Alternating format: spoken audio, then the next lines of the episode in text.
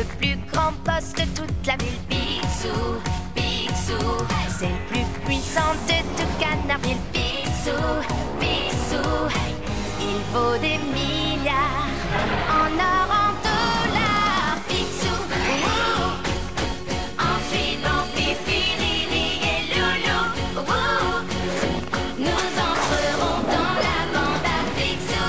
ouh.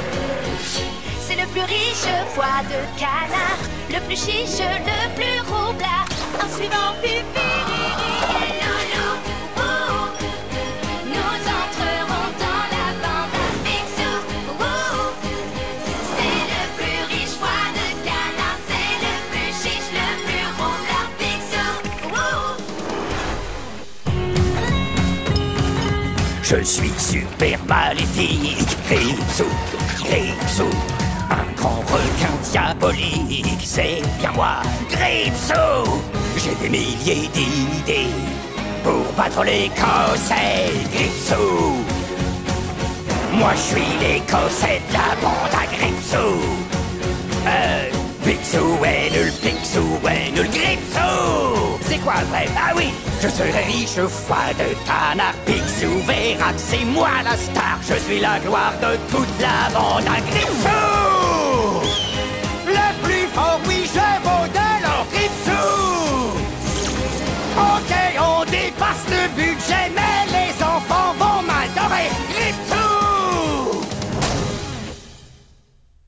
Bonjour, bonsoir, salut à toutes et à tous et bienvenue dans ce mini-pod consacré à DuckTales 2017 ou la bande à Picsou 2017. Je suis Nico et avec moi il y a Conan. Bonsoir Conan, bonjour Conan, salut Conan. Wouhou, Nico euh, Tu penses bien que j'allais être là quand même, la bande à Picsou. Oui, euh, tu, tu m'as tellement forcé la main, euh, limite tous les jours. Bon alors, ça y est, c'est prêt On y va Mais nous ne serons pas seuls cette émission. Non, nous avons un invité spécial, un invité de Ouais, c'est moi.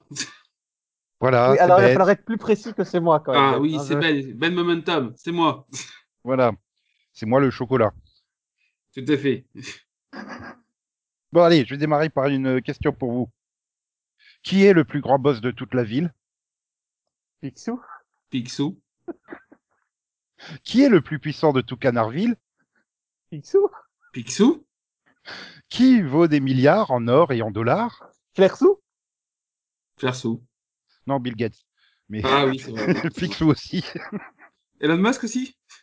Aussi, voilà. Euh...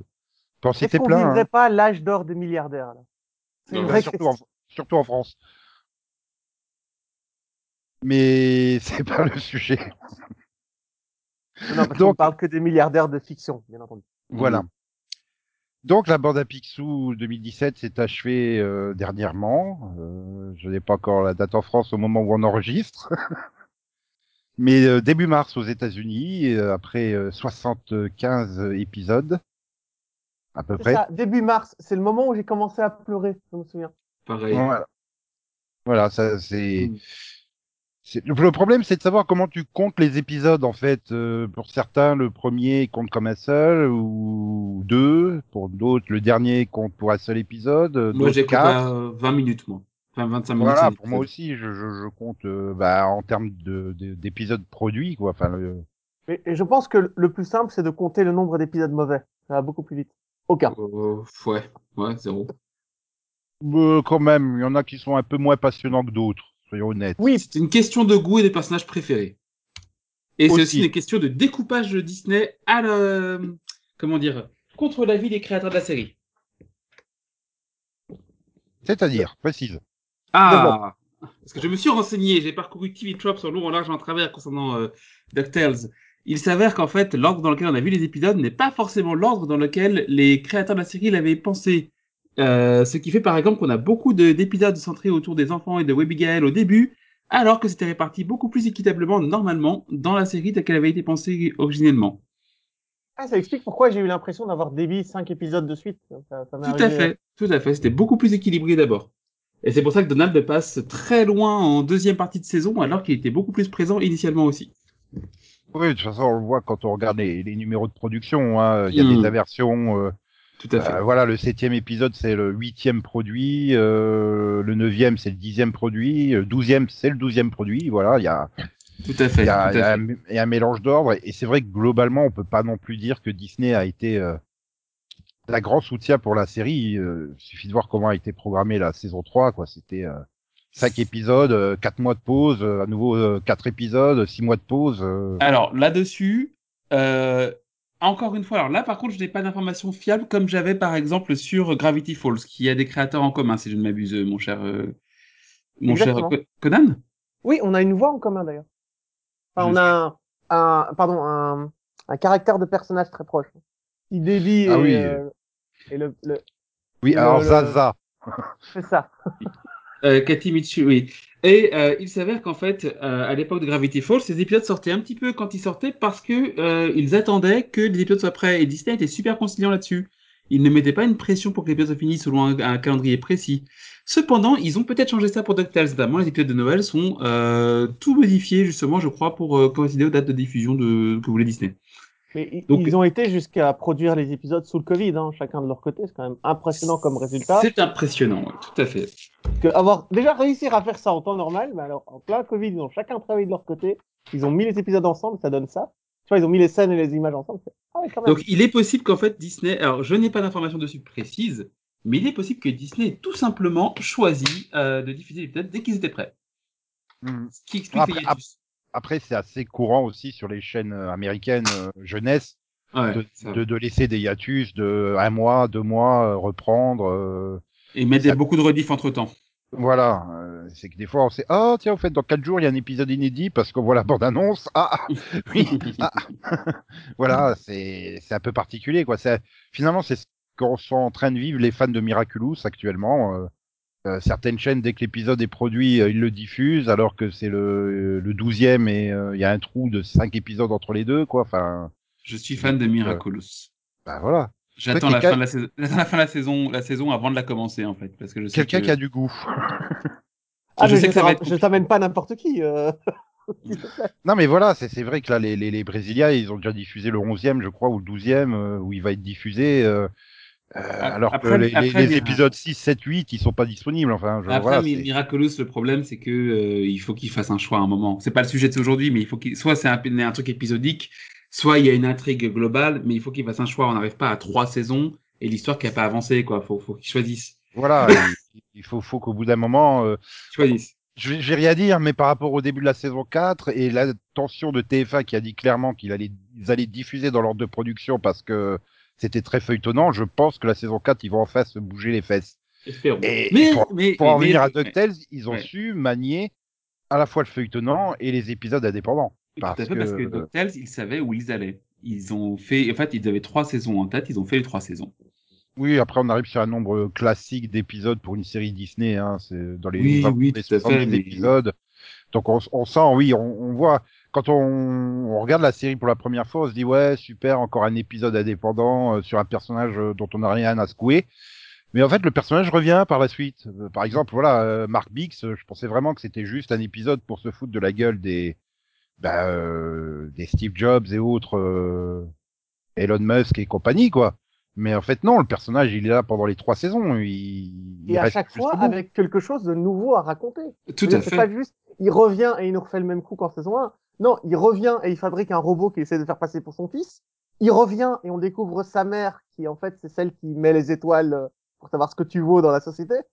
Et c'est de, et donc c'est de, c'est ça qu'il essaye de gagner, en fait, au cours de sa vie. C'est d'essayer de gagner le- les étoiles de sa mère. Et t'as, euh, et le moment où il essaie de regagner sa fortune parce que son entreprise est détruite. Non, c'est, euh, Voilà. c'est une, quand vraie intrigue, c'est une vraie construction. Mais je Et, pense quand tu arrives dans le dernier, t'es même euh, au moment, eh oui, je vais encore essayer pour la cinquième fois de voler l'armure de robotique. Parce que j'arrive Mais- pas à avoir mes propres idées. Mais Voilà, en fait, je trouve que c'est la, ça, c'est- c'est- bah, Mark Bix est la, la grande force de DuckTales. C'est garder l'aspect classique pour les fans euh, bah, comme nous qui, qui ont regardé l'ancienne série, mais en même temps totalement l'adapter au 21e siècle et totalement offrir une nouvelle expérience de visionnage qui est respectueuse du matériel originel tout en étant innovante. Ils ont réussi Voilà. ce tour de force. Moi, je, Parce je que Mark suis Bick est un tous les personnage nouveaux- qui, qui- c'est un personnage qui sort de nulle part. Ils l'ont créé pour la série. Totalement. Et tous Donc, les nouveaux euh, personnages qu'ils créent sont euh, parfaitement intégrés. Enfin, on n'a pas le sentiment euh, euh, qui, qui font tâche au milieu, quoi. C'est parce qu'ils ont su aussi moderniser les anciens personnages. Tout à fait. Euh, et bah, j'adorais la, la bande à Picsou de 87. Maintenant, j'ai beaucoup, beaucoup de mal à la regarder. Hein. Honnêtement, euh, avec Ah non, c'est les, plus possible. hein. les, les trois neveux qui sont identiques, euh, Zaza, il- non, tu veux pas tomber dans le raval, là, s'il te plaît, Zaza? Allez, hop. non, mais voilà, c'est. Et puis les épisodes sont extrêmement indépendants. Il n'y a pas de continuité. Et euh, oui, là, ne serait-ce que déjà avoir marqué la différence entre les trois neveux, euh, C'est ça apporte. très bien. J'avais du mal au début, mais en fait, c'était très extrêmement bienvenu. Voilà. Après, on sent quand même qu'ils ont parfois un peu de mal ou. Alors, je sais pas si c'est l'apport des comédiens de doublage, euh, mais par exemple, euh, la saison 3, j'en ai ras le cul de Let's Do It. Euh, non, mais arrête de faire des jeux de mots avec Dewey. En saison 1, t'en faisais de temps en temps, c'était bien. Mais là, c'est quasiment à chaque phrase, il essaye de caser un, un Dewey mais... dedans. Et- Ouais, mais Dewey a eu beaucoup moins de temps dans la saison 3. C'est pour ça qu'en fait, comme il a eu beaucoup moins de temps, des tics qu'on voyait euh, moins parce qu'il était, il avait plus. En fait, il y avait des épisodes vraiment, qui- vraiment qui étaient consacrés pendant 20 minutes sur lui. Dans la saison 3, c'est devenu beaucoup plus rare. Je crois qu'il y en a que vraiment un ou deux qui sont à fond sur Dewey et du coup, ils cassent tout ce qu'ils peuvent sur Dewey pendant ce temps. Et donc, ça, c'est un, ça devient un best-of de Dewey. Je suis d'accord Ouais, avec toi. il est réduit à un gimmick. Ah ouais, c'est ça. C'est Et ça. Après, c'est drôle quand il essaye de piloter euh, et qu'il y a qu'il a peur et que voilà, Loulou euh, ouais, ou c'est Riri, enfin, je sais plus lequel de deux, qui lui fait euh, mais vas-y, euh, do it. Et là, tout d'un coup, ça, ça, ça le réveille quoi. Il fait, ah ouais, Mais je vais le faire à ma façon. oui. Voilà. Mais c'est vrai que bah, quand on arrive à saison 3, finalement, bah, moi je me suis dit, il est temps que la série s'arrête en fait. Parce que les, les personnages commencent à tourner en rond en fait. C'est ce qu'ils se sont dit aussi. Ils ont eu raison. Et Après, la saison, la saison 3 pa- est quand même une saison ouverte. Ça veut dire que moi, je pourrais, je pourrais voir si on partait sur une, un autre arc global, je pourrais complètement voir une suite à DuckTales.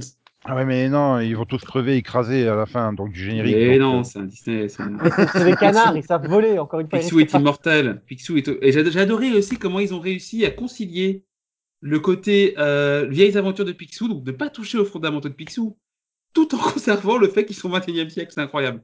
J'étais Oui, là. parce que moi Ok. et Ben, on est, on est d'extrêmement grands fans des bandes dessinées. On en a lu énormément, que ce soit de Garl Barks oui. ou des Mickey Parade, donc l'école italienne. Et les On connaît ces personnages entendu. sur les bouts des doigts, quoi. Bien entendu, Don Rosa. Et c'est euh, c'est Ouais, impressionnant à quel point tout rentre et tout est parfait. Ils ont même Et- expliqué la vieillesse de Picsou en parlant de la fontaine de Jouvence et qu'il en a bu un peu et que du coup il est un peu plus jeune en fait.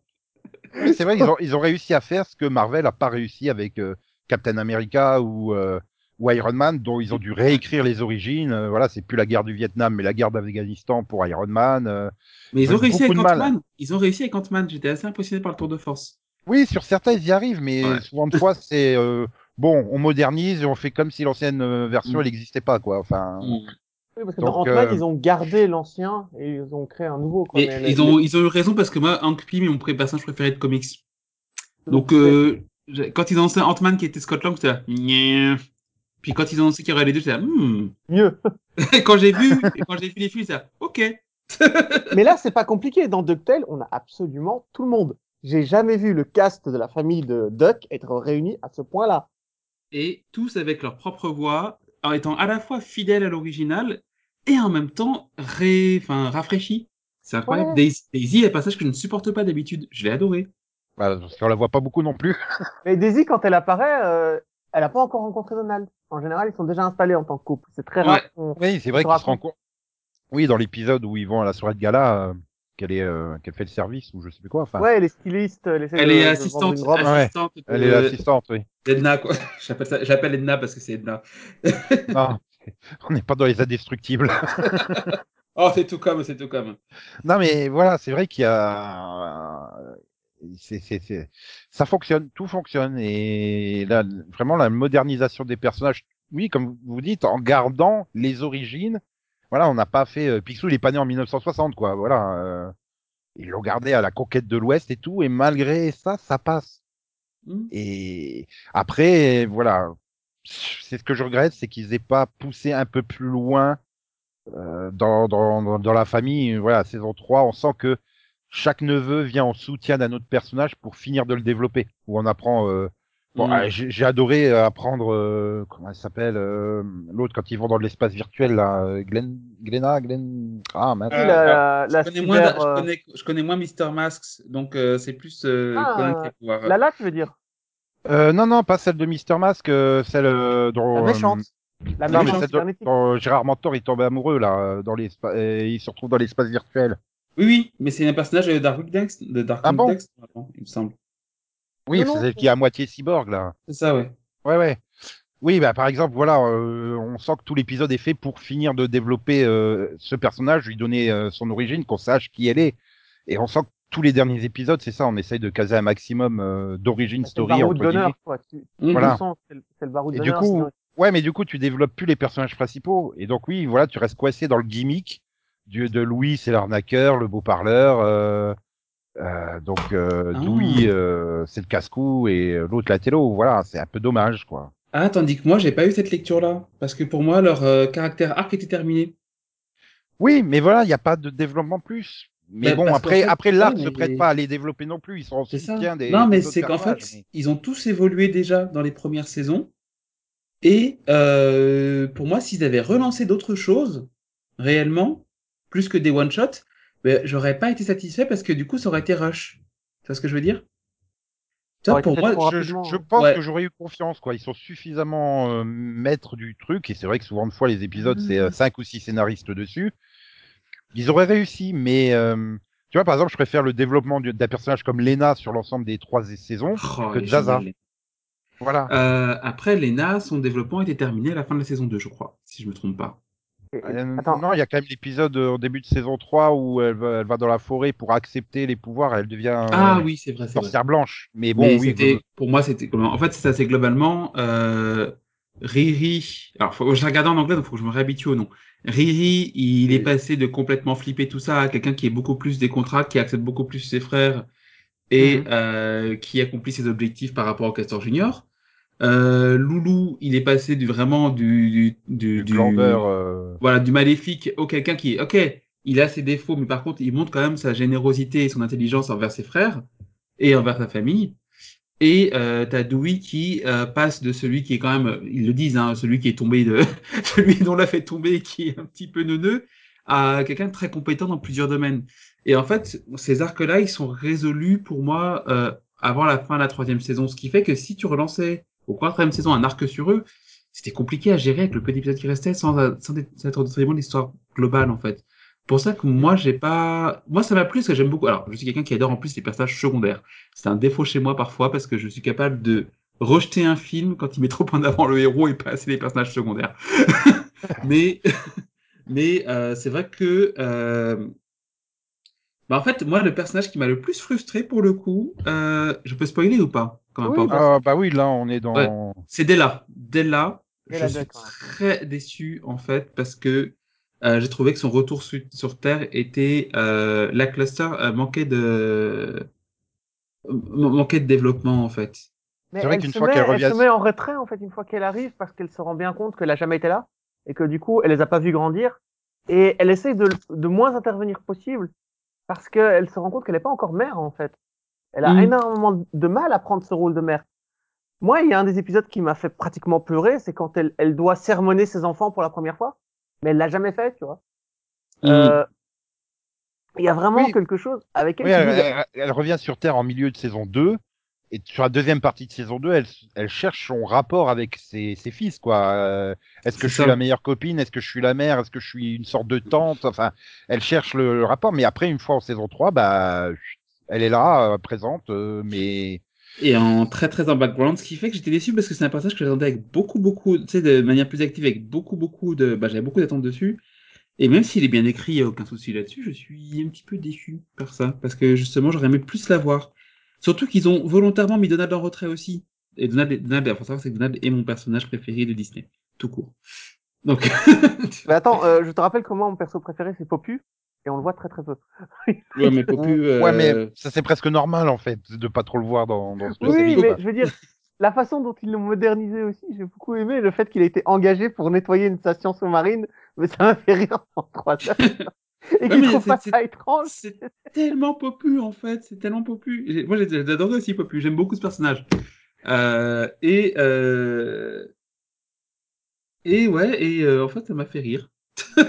ça m'a fait rire euh, parce que en plus il montre, c'est pareil des personnages qui étaient, on va dire parfois à la limite offensants de stupidité, tout ça, à l'époque, sont devenus très intéressants. Popo, qui était, non, qui était bête comme ses pieds à l'époque, avait un grand cœur bête comme ses pieds, est montré comme quelqu'un qui a des qualités mais incroyables par rapport aux animaux. Toi, moi j'étais là, génial. Tout en gardant l'essence du personnage. Tout en gardant- fainéantise, Gontran est euh, pareil. Qu'il qu'il travaille Ouais, pas, ou alors que ce soit la contrainte. Bah, il suffit Bon. de se rappeler euh, dans, dans le pilote euh, pour Zaza, euh, voilà, où il y a la pluche de la version 87 et qu'elle se prend une flèche, quoi. C'est- le message Je crois qu'il clair. essaie de faire passer un message. Mais non, si peu. Non, mais c'est vrai qu'après, j'avais pas vu le coup des neveux. C'est vrai que finalement, j'ai pas revu toute la série. euh, c'est vrai que j'aurais peut-être dû revoir la série. Donc la première saison, elle remonte quand même déjà à maintenant 4 ans, hein, pas loin de 4 Ouais. ans. Moi, je les ai Euh, vus, mais en- je les ai vus sur un an, en fait, les épisodes. Donc du coup, ouais, c'est vrai que maintenant que j'y repense, c'est vrai que en saison 1, euh, ouais, Loulou, euh, c'est je reste vautré dans le canapé, j'en fous le moins possible, euh, j'essaie de voir Ah euh, oui, d'avoir oui. l'argent qui me tombe dessus, quoi. Moi, j'ai Il passe son revu. temps euh, dans le canapé à boire des canettes de soda, euh, alors qu'en saison 3, c'est vrai qu'il est beaucoup plus actif. Il a même, Moi, j'ai revu créé la sa saison 1 personnalité dans le monde, euh, dans l'underground de la criminalité. Ouais, J'ai revu la saison 1 cet été et c'est impressionnant à quel point euh, tout est mis en place pour l'évolution future des personnages en fait. Il y a un moment où Riri il dit euh, il y a The Duke of, Ma- of Making a Mess qui est en moi et qui doit sortir un jour et il ne sortira qu'à la fin de la saison 3. Enfin, Tiens, t'as pas sorti l'exemple du Père Noël ce coup-ci. oui, et le- l'exemple du Père Noël, mais, et comme tu disais, Lou qui dès euh, Loulou qui dès le début euh, est toujours sur son canapé à, à boire du Peps. Mais, Et qui euh, déteste l'aventure, et qui déteste l'aventure. Ah, c'est prendre des risques euh, pour euh, rien, quoi. Enfin, oui, c'est dis, l'argent il y a un- facile avant tout, quoi. Il y a un épisode là-dessus où il déteste l'aventure, il a plus envie d'aller en aventure. Ouais, mais il finit par créer euh, Dewey Incorporated et il finit par être le canard le plus riche du monde pendant C'est ça à la fin de la saison 2, je crois, il... quand il signe les contrats là. Avec, il, les- il leur met tous bien profond, si je peux me permettre. Non, mais voilà, c'est vrai que c'est l'évolution, elle est très intéressante, mais ouais, je- des fois je me dis, ouais, ils ont peut-être voulu faire trop vaste au niveau des personnages et parfois on perd. euh, Pourquoi il y a les tic et tac, les Rangers du risque, ils ont pas eu droit à leur origin story. Tu les vois juste comme ça dans, dans, le- dans, dans un épisode et dans le dernier. Ils, Ils ont sont en prison. story. Mais du coup, c'est leur origin story. Ouais, euh. mais tu vois qu'ils aient un épisode comme Mister Mask, il a eu droit à son épisode, quoi. Euh, Mais je veux dire, rien que les voir passer avec en avion à la fin du... de l'épisode où ils apparaissent, j'étais là, c'est trop parfait quoi. Là je, là, je peux te répondre par, pour le coup, Nico. Euh, en fait, Disney n'autorisait pas tout. Disney Et- n'a pas autorisé Mickey. Oui, et puis apparemment ils ont pas autorisé Baloo, ce qui explique Tout à que fait. c'est Kit qui a vieilli. Tout à fait. Il me semble qu'il n'autorisait pas euh, de rôle parlant pour Tic et Tac. Donc ouais, c'est, bah oui, fait, mais ils ont lancé des séries Tic et Tac et Mickey en, là ces dernières années, donc euh... Mais en fait, non, mais la série a servi aussi de base à plein de pilotes pour d'autres séries. oui, c'est vrai que là, euh, j'ai envie de voir la série euh, Mister Mask, euh, voir Ah, cette équipe de scénaristes moderniser Mister Mask. Ils sont pas Et- fermés, hein. Ils sont pas fermés, hein, faut Et je veux aussi voir la série sur Flagada Jones et ses aventures de super espion. Il y, y a deux, trois épisodes en fin de saison 1 ou début de saison 2 où il disparaît au début, puis tu le revois venir Ah, c'est génial. couvert d'algues et tout. euh, non, il s'est rien passé. euh, Avec une femme dans chaque port. Avec Ouais. une femme dans chaque port. Il est génial, Flagada. Mais il y a plein d'épisodes comme ça où il disparaît, puis il revient, euh, soit il a la, la, la tenue déchirée ou tout, il fait non, non, il s'est rien passé. Euh... Oui, il fait ça au Japon aussi quand il revient à la tu te dis, mais Kimi. Qu'est-ce qui se passe? C'est quoi sa vie parallèle? Je veux la voir, moi Mais en fait, ça, ça vient, euh, c'est un clin d'œil à Mr. Mask, parce qu'à la base, Mr. Mask, ça devait s'appeler Agent 00. Agent 00 Duck, et ça devait être Flacada Jones dans le monde des espions. Et du coup, ils ont, ils ont écrit les premiers épisodes de Mr. Mask comme ça. Et c'est pour ça que les cinq premiers épisodes de Mr. Mask de la série de base, bah, c'est un espion, c'est pas un super-héros.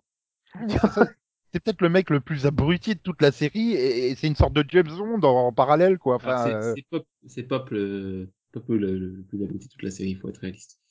ah, Quoi? De 2017. euh, Non, alors, non, pour de vrai, non, pour de vrai, et sans, et sans déconner, je pense sérieusement, le plus abouti de la série, c'est Gontran. Mais Gontran, il est plus, euh, enfin, c'est c'est le plus grand salopard de, de l'histoire de, de Mickey Parade, en fait. Mais- non, mais Gontran, Gontran, Donc, Gontran, c'est le cousin de la chance, hein, pour ceux qui... Voilà, Oui, mais oui. et complètement, il, montre, et ça me fait marrer parce que j'ai un pote qui est extrêmement chanceux, mon meilleur pote extrêmement chanceux, Moi pas, je suis très poisseux. Par contre, lui, quand il y a un problème, il est désemparé, tandis que moi, je sais quoi faire. Et lui, il a besoin de chercher des solutions, il panique, tout ça, alors que moi, oh bah, je fais ça, ça, ça et ça. Non, mais quand t'es, c'est comme un muscle, quoi. Quand t'es pas habitué à l'utiliser, euh, tu le fais pas. c'est ça. Tu vois, même, même Gontran, il a eu son épisode où bah, sa chance l'a quitté, quoi. Enfin, euh, qu'est-ce que je fais euh, Pas de bol. Et ouais, c'est c'est ça. Ils ont été développés tellement de personnages. euh, ce que tu disais, finalement, Conan, ils ont, c'est probablement la série qui a le plus développé tout l'univers des Ducks de, de Disney, quoi. Mais absolument tous, tout- ils les ont tous passés en revue. Tu sais qu'il y a même deux, trois références que j'avais pas. Mais euh, honnêtement, en saison 1, euh, donc la saison 1, euh, c'est l'intrigue de euh, qu'est-ce qui est devenu notre mère euh, pour les neveux. Mais je m'attendais pas à ce qu'elle prenne une place comme ça. Je, m'attendais même pas à la voir dans la série, en fait. Et, Ah, mais c'est incroyable, euh, ça. donc ouais, voilà, elle a eu droit à une personnalité développée. Et vas-y qu'on l'a fait chantonner euh, l'air The Moon du jeu Disney NES euh, de, sur la, la Nintendo, quoi. Oui, en, en berceuse. Ah, Voilà. la j'avais balle. pas cette référence. Ah, après, moi, je suis moins, je suis moins érudit que vous, je pense, mais euh, Mais- Mais en fait, c'est le, c'est la musique du jeu sur Super Nintendo de Picsou. Non, de, la, la première Nintendo, même pas la Super Nintendo. Et c'est sur cette, euh, c'est sur cette musique-là qu'elle chante sa berceuse à son enfant. Voilà. c'est génial. C'est voilà, c'est c'est bah, c'est c'est un des thèmes les peut-être les plus connus et les plus euh, aimés de, de- des, des consoles 8 bits quoi, tout jeu confondu. Il est super célèbre et donc euh, ils ont ils ont même foutu dans le dernier épisode, ils ont réussi à mettre le thème des gargoyles quoi. Je mais euh, Ah oui. ils ont foutu toutes les séries Disney euh, Afternoon euh, des années 90 quoi, ils ont réussi à caser tout. J'entends le thème, mais je fais un mais, je fais c'est c'est c'est le thème de c'est c'est le thème des gargouilles quoi. Je fais je- mais mais, mais, mais pourquoi? Bah, parce que c'est une statue de pierre qui prend vie et que c'est une gargoyle. Oui, mais c'est c'est tellement, euh, je veux dire, ils ont pensé à ça, quoi. Enfin, euh, Et ils ont dû y hein. penser dès le début parce que dès le début, c'est un cheval de pierre qui prend vie et que c'était écrit qu'il viendrait la ils, ont journée même, ils ont même réussi à caser euh, Lupin the Third, quoi, dedans. Oui, en- au Japon. Ouais, avec Sailor Moon. Non, mais ils sont incroyables. Hein. Non, c'est ça. C'est et c'est ça aussi que j'aime, c'est que il- la série est extrêmement référencée et référencieuse, mais elle perd pas ceux qui n'ont pas les références, en fait. Tout à fait. Parce que je l'ai regardé cet été avec un enfant de 8 ans. et C'est impressionnant à quel point euh, il est passionné, quoi. Il trouve ça génial. C'est- Mais Au début, sais, il fait ouais. Picsou, c'est pour les enfants. Tu vois, je fais, attends, regarde. Et du Non, coup, on a vu six épisodes d'un coup. Pour le coup, pour le coup, je trouve que moi, les- par exemple, les choses qui m'ont le plus entre guillemets perdu. Alors moi, ça, ça me faisait rire de ça, mais ça a été la référence à Tic et Tac justement, et éventuellement, voilà Tic et Tac. C'est seulement au moment où tu vois Tic et Tac qui s'envole. C'est le seul moment où je me suis dit que le plein clin d'œil était un poil trop appuyé. Et toi, c'est le euh, seul moment. Ouais, Et mais un passe. clin d'œil que tu ne pa- remarques Attends, je vais te donner un exemple d'un clin d'œil que tu n'as peut-être pas remarqué. Mais il y a un moment où les, les trois jumeaux disent euh, Ouais, quand on était petits, on avait un, un petit frère imaginaire. Oui, oui. qu'on appelait- oui Et en fait, ça, ça vient des bandes dessinées parce qu'à l'époque, le, le gars se trompait quand il dessinait. Et au lieu de dessiner trois neveux, il en dessinait quatre. Et du coup, les fans lui ont donné ce, ce nom-là. Parce que tout le monde, il dit tout le temps, ah, fouille. Et il apparaît dans la série, moi, ça fait mourir de rire. oui, j'avais ce, j'avais ce clin d'œil-là. Mais il est quand même impressionnant ce clin d'œil. Où est-ce qu'ils ont été chercher ça tu vois Bah, tu vois, là, pour le coup, je l'avais pas, donc. euh, Ouais, Oui, le quatrième mais frère après- qui est après, évoqué et apparu deux, trois fois, c'est fouille, parce qu'il dit tout le temps, ah, fouille. Ouais, bah, pour moi, c'était une expression comme le frac de Battlestar Galactica Non, ou non, des trucs comme ça, quoi. Enfin, créé pour. euh, Non, non, c'est une expression qui dit Tu t'es gouré en en dessinant un de trop, en fait, des neveux. Faut que t'arrêtes. Mm. Non, mais pour en revenir à Tic et Tac, c'est vrai que ça fait forcer parce que c'est le passage où tu les vois passer en gros plan avec le thème de la série derrière. Donc oui, là, on a. Mais ça passe du fait que euh, on explique que c'est une expérimentation dans un labo, quoi. Donc. Oui, c'est ça, euh, mais c'est pour dire, tu vois, c'est le truc qui m'a. En fait, je, ce que je dis, c'est que c'est le truc qui m'a le plus sorti du, de, de l'histoire. Mais si c'est ça qui m'a le plus sorti de l'histoire, alors qu'il y a une 40 000 références par épisode, c'est que c'est réussi. à à l'inverse de séries euh, modernes, genre le reboot des Super Nana, où combien de fois ils forcent les... bah, j'en ai regardé quelques-uns, mais ça se voit, c'est vraiment le scénariste qui fait Hey, j'ai 40 ans, j'ai vécu dans les années 80, regarde, la preuve, je te mets une référence. Mais elle a aucun rapport, elle a aucun sens. euh, euh, je crois que c'est dans les Super Nana. Et les personnages se rencontrent et en arrière-plan, euh, donc aux États-Unis, t'as Sailor Moon qui achète une glace. Je fais ça a pas de sens de mettre Sailor Moon là.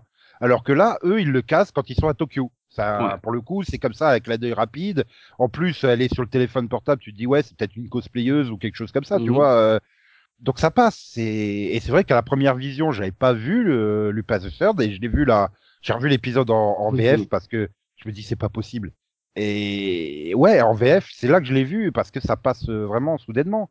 Mais pour l'épisode, quand euh, on l'avait vu en VO, enfin, Conan, il avait raté euh, toute la référence à Astro Boy, le petit robot, hein, Astro, le petit robot.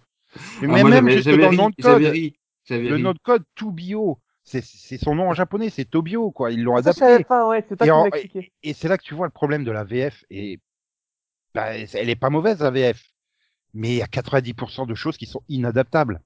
Ils se Oui, il y a retrouvent, mais il s'appelle trop 2BO. spécifiques, en fait. Voilà, 2BO en, VF, en, en VF le, le Boyd. Bah ouais, mais euh... puis alors quand ils essayent d'expliquer les lettres, oui, alors c'est euh, comment il y avait euh, Bamba optimisé aux yeux démesurés ou quelque chose comme ça. Mais c'est alors le, le fall, pour traduire le hall qui devient fall, oh la vache. Ils- ils- tu sens qu'il y a, mais c'est, c'est, c'est- je sais plus comment ils l'ont appelé, mais Alors, pour faire le W, ils trouvaient tellement pas de trucs qu'ils ont mis euh, double vermine en fait. Non, mais alors, ce qu'il faut savoir, c'est que moi, que je traduis les Doctor Who classiques euh, en sous-titres, c'est comme ça que j'ai connu Conan, et je t'avoue que c'est une purge parfois. Ah Euh, mais, mais là c'est tellement référencé, c'est tellement le jeu de mots. Bah, le Oui, Let's Do It, c'est intraduisible. Le Let's Fifi It, allons Fifi It, je sais pas comment tu peux traduire ça. Et Fifi, mon kiki Ouais, voilà, tu peux trouver de temps en temps un petit truc, mais c'est. Ah non, mais c'est horrible. Non, mais moi, j'admire. En fait, quand j'ai regardé Oui. anglais, parce que je savais que je n'aimerais pas la VF, et je savais aussi que ce serait dégueulasse de pas aimer la VF parce que c'était intraduisible. Ouais, mais après, Ouais, voilà. la, Ah. la VO, c'est quand même David Tennant, Catherine Tate, euh, Michael Mer euh, Ma- Melendez, celui qui joue, euh, celui qui fait Danny, Hamilton. Danny Punchen, euh, Danny je sais plus son nom, excuse-moi, Danny Punchen. Non, mais c'est pas grave, on n'est pas très précis sur les noms. de toute façon. Ouais, mais, Non, mais celui qui fait Riri, il- c'est un acteur qui est très connu pour Community notamment. Oui, c'est celui qui joue Abed. Ouais. Danny. Ouais, non, mais, mais voilà, oui, t'as- c'est- mais en VF, ça reste des, des, des comédiens euh, habitués, hein, je veux dire. euh, le problème, c'est que bah, ils reprennent Picsou avec une voix de vieux, comme dans la série des années 80. Donc, euh, t'es là, waouh! Alors que t'as regardé- de regardé, euh, jeune, en fait. Regardé une dizaine d'épisodes en VO, tu passes sur un épisode en VF, tu fais wow! Il a 92 ans, euh, Picsou! Mais je crois que c'est la voix d'origine. Je crois que c'est la voix Non, non, non, non, le comédien, il, il est plus là. Non, mais il, Il a, mort, il a- le- il a le- copié la voix d'origine française. Oui, voilà, c'est ça. en fait. Oui, oui, c'est, mais, euh, c'est, bah, après les trois Danny neveux, euh, Pardon, Danny Pudi, j'ai trouvé. voilà. C'est bon. Mais les trois, neveux, des les, trucs. les- les trois neveux, c'est euh, Donald Renew, Alexis Thomasian et Emmanuel Garrigo. Enfin, je veux dire, C'est des grands noms, c'est des grands ouais, noms. voilà, c'est, sont impeccables, hein. Il y a pas, il y a pas de problème, mais c'est Oui, tellement, tu, tu perds tellement parce que c'est intraduisible, c'est ça. Hmm. Euh, je- moi, je suis toujours partisan de la VF. En fait, j'aime, j'aime la VF, mais là, ouais, il faut la regarder en VO parce que c'est, euh, Bah, en fait, On si en tu veux la traduire en VF, le truc, faut pas, faut pas le traduire, faut l'adapter. Faut complètement adapter avec des codes français, ce genre de choses. Tu perds énormément de choses, mais il faut l'adapter. C'est Mm. pas une série qui se traduit à proprement parler. Tu peux pas. Tu perds trop Ouais, de choses. mais, mais après, il y a, il y a- tout, tel- tellement d'éléments visuels. Bah voilà, le faux, le, bah, t'es obligé de le traduire, quoi. Enfin, euh, Ah, Et clairement. ça veut dire et que tu, tu peux pas trouver autre chose. C'est un jeu de mots. Euh, et vas-y, galère comme c'est pas possible. Chut, ils l'ont quand même transformé en chute. Mais bon, euh, c'est vrai qu'il y a plein de moments où ils sont là, perdus, et tu vois bien que c'est intraduisible. Ils essayent de trouver quelque chose, mais euh, Ah, moi, je leur en veux pas, hein. Clairement. Ah euh, non, au contraire, Ah. mais ça reste une très bonne VF. Hein. Après, des voix et de- du jeu. Après, ce que je regrette, c'est qu'ils n'ont pas été aussi loin dans le délire de trouver des noms euh, complètement improbables, genre Gérard Mentor pour euh, robotique. Je veux dire, euh, Gérard Mentor, voilà. Non, c'est resté Marc Bix. Tu vois, tous les nouveaux noms, ils n'ont pas essayé de trouver des. mais des jeux- alors, pour Mark Bix, c'est tellement une, une copie de Mark Zuckerberg. D'ailleurs, au début, je crois qu'il devait s'appeler euh, Mark Zuckerberg, mais qu'ils ont eu peur d'un procès. Un truc dans le genre. que ça me dérange moins parce que c'est, ce serait comme un, euh, je sais pas, euh, genre Tom Tip Gates, un truc dans le genre, tu vois, un nom comme ça. Moi, je, c'est tellement référencé pour euh, un francophone que ça me pose de problème. Mais par contre, c'est vrai que d'autres, euh, je crois pas qu'il y ait beaucoup de nouveaux personnages. Bah, genre Lena, par exemple. Lena Euh, n'est pas un nouveau personnage à proprement parler. Ouais, puis elle a pas de nom en- non plus. Euh, Ouais, ouais. euh, ouais, c'est vrai que finalement, oui, après, ça reste des personnages qui apparaissent peut-être le temps d'un épisode ou deux, donc c'est moins grave, entre guillemets. euh, Ouais. Mais après, ils ont pas, ils ont pas retraduit les noms, tu vois. Euh, Dewey, pour que le, pour que le jeu de mots ait un sens, euh, faudrait qu'il l'appelle fer en français, tu vois. Ce serait- Ouais, mais après, c'est du, c'est du jeu de mots euh, vocal et c'est très euh, propre à la langue américaine. On l'a pas dans la langue française, ce, Hmm. ce côté de déformer des noms pour faire des jeux de mots. euh, Donc, Alors, euh, moi, oui. Mais moi, j'ai des problèmes. Mais euh, ouais, voilà. euh, on va pas- on va pas dire euh, oui, on va en fifinir, tu vois. Non, euh, c'est c'est plus naturel en, en américain qu'en français, donc. euh, et c'est ça, c'est c'est ouais. Mais après, pour quelqu'un qui a qui a suffisamment de culture euh, américaine, oui, le regarder en VO avec les sous-titres anglais euh, en soutien, euh, c'est un régal, quoi. Mais Ah il oui, faut avoir il faut avoir le, le- le recul et la culture pour comprendre un paquet de, de blagues, quoi. Enfin, Mais aussi, après, même si t'enlèves toutes les blagues, ça reste des épisodes avec une aventure très très bonne, quoi. ouais. Oui, oui, ça reste, euh, mais tu perds quand même euh, un degré de lecture, quoi, en fait. Ça, c'est toujours quand tu traduis, quand tu, ouais, quand tu traduis, tu perds toujours des lectures. Et c'est pour les traducteurs qui font bien leur travail, c'est toujours un, comment dire, un crève-cœur de devoir casser du sens pour gagner la, la lisibilité. Oui, et puis il faut le temps aussi euh, d'adapter. Euh, Mhm. Là, clairement, on est sur une diffusion très proche de la diffusion américaine, donc il n'y a pas forcément le recul de dire euh, de passer une demi-journée à chercher comment traduire une vanne euh, Non, et trouver un non. équivalent français. Euh, tout le monde n'a pas le talent euh, de William Corrin qui adapte South Park, par exemple. Voilà, je c'est vrai que South Park, c'est incroyable. Ah oui, c'est. En plus, il fait la, voix de Gérard Mentor, donc ils auraient pu lui confier l'adaptation de, de DuckTales, mais non. Donc, euh, ouais, c'est c'est très très compliqué. Mais comme tu dis, Conan, voilà, et ça reste quand même des excellents épisodes, euh, avec très très bien rythmés en aventure, euh, qui restent quand même drôles, malgré tout. Mais oui, parce Euh. qu'on n'a pas encore parlé de- de- des arcs des saisons, mais la première saison avec Mystique qui veut récupérer euh, son ombre et qui crée euh, donc une, une- Mais- qui donne qui donne vie à une partie de sa magie et dont la Mais il y a même un côté, il y a même un côté dramatique, en fait, dans ce, dans ce, dans ce personnage. Là où Mystique, Oui. c'était toujours la grande méchante, ah, ah, ah, je vais voler le- la pièce. Il y a un côté super dramatique au, au Quand ils ont expliqué saisons, son quoi. histoire, mais c'était incroyable. J'étais là. Et, et ça, Voilà. C'est et la ça, première fois de ma vie que je ressens de et- la compassion pour Mystique. Mais tu La vois, première- avant que je me trompe, ça sort de nulle part. J'ai lu des milliers de pages. Mystique. Le coup de le corbeau, c'est son frère transformé.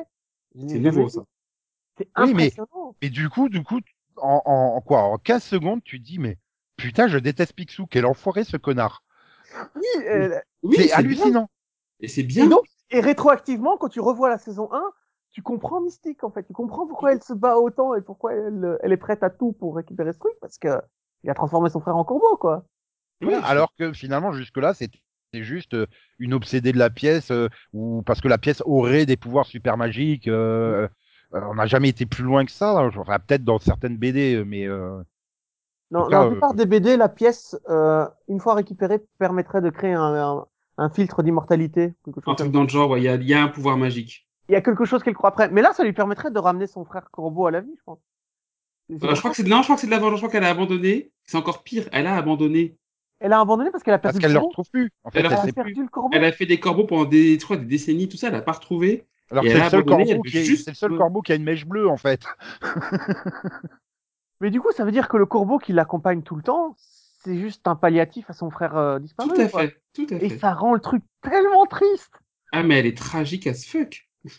Et puis à la fin de la saison 1, t'as la guerre des ombres. euh, qui... Je savais pas qu'un dessin animé pouvait être aussi bien. tu vois. J'ai préféré la guerre des ombres à Infinity, à Infinity War, hein, personnellement. Je... Alors, faut savoir, c'est que moi, t'as Infi- tout préféré à Infinity War. Non, quoi, mais en fait. Infinity War, non, faut savoir, c'est qu'Infinity War est moi un des films que je déteste le plus de tous les temps, que je passais une heure à démonter le film. Point par point par point. Mais euh, je veux dire, Non, il y a Après, quand même à la Star- fin, les gens même ont Star dit, Wars à la 9 fin- au-dessus. Non, mais les gens qui m'ont testé, à la fin, ont dit, ouais, mais c'est vrai que c'est c'est c'est un film qu'on est qu'on attendait depuis longtemps, euh, tout ça. euh, Mais euh, ne serait-ce que le noir qui meurt en premier, bordel, au 21e siècle. Le noir qui il y a- meurt. tu sais, il y a une scène dans la saison 1 où tu vois Picsou jouer au Pictionary avec Donald et il cartonne parce qu'il fait je suis le seul à le comprendre en fait. Et à la fin de la saison 1, Donald prend un microprocesseur dans la bouche et du coup il se met à parler normalement avec la voix. oui, c'est vrai. Et tu, tu te- et tu sens toute la douleur du personnage et tu fais mais en fait s'il est aussi énervé c'est parce que personne ne le comprend. C'est ça. Mais en plus, sachant que pour le coup, pour avoir étudié euh, tout ça, la, la psychologie infantile et tout ça, c'est vrai, les, c'est connu que les enfants qui sont les plus violents sont souvent ceux qui ont le plus de mal à s'exprimer ou à exprimer les choses. Donc c'est complètement euh, legit. Moi j'étais là, oui, c'est une explication complètement normale et rationnelle. Bah, on le voit dans le, on le voit dans le flashback sur la première aventure. Hein, euh, où il est euh, gothique, euh, machin, je veux créer mon groupe de rock et tout. Enfin voilà, il y a ce côté euh, rebelle pour s'exprimer, quoi. Enfin, je suis là, Ah, oui. j'existe, quoi. Faut dire que vu sa sœur super excitée qui court dans tous les sens, forcément, bah ouais, les parents sont obligés d'être plus attentifs parce qu'elle elle peut faire une connerie dès là, à dès là à courir dans tous les sens. Donc ouais, bah ouais, un petit peu moins d'attention. Enfin, du moins, c'est peut-être perçu comme ça par l'enfant et tout ça. Et mais euh, ouais, j'aime bien le côté euh, la première fois où il prend sa voix de Donald parce que euh, bah il voit sa sœur. euh, pour lui, elle, elle meurt quoi. Donc euh, ouais, non, mais toutes les relations sont bien. On va au-delà du du simple euh, de la simple série euh, jeunesse quoi. Enfin, c'est un truc qui m'énerve depuis dix ans dans les séries américaines pour pour la jeunesse, c'est qu'ils simplifient euh, beaucoup beaucoup trop quoi. Comme si un gamin de de 8 ans était pas capable de comprendre. euh, bah, on a quand même grandi euh, avec des séries comme euh, Batman, euh, excuse-moi, Mhm. mais enfin. Ah non, euh, La, la plus violente, c'était Rémi X-Men, sans famille. Hein, hmm, Effectivement. La, La Rémi série- sans famille, c'est Ah quand oui. même la série. animée Princesse Sarah est assez hardcore aussi. T'as euh, Gentil Chien des Flandres qui est horrible. T'as les séries italiennes en fait. Les séries, franco-italiennes étaient assez hardcore. Je me souviens que je les aimais pas ces séries moi quand j'étais petit. Ouais, mais même c'est en, parce re- que- en, en restant sur les séries américaines, parce qu'elles sont quand même produites Mm. avant tout pour un public américain, que ce soit le Batman des années 90, les X-Men, toutes ces séries-là, euh, il y avait quand même autre chose. C'était pas juste on fait rire pour faire rire avec euh, des tartes à la crème, quoi. Et, Oui. Il y, a un avoir- re- il y a un renouveau sur Disney XD, justement. Il y a un renouveau de séries comme ça. Alors, il y a toujours les, les étrons, hein. Mais euh, notamment, je pense à Gravity Falls, du coup, DuckTales. Il y a des séries comme ça, en fait, qui sont en train d'émerger, qui sont des pépites. Et c'est des séries que tu verras qui ont tout le temps pensé avec un arc narratif en tête. C'est-à-dire un début, un milieu, une fin.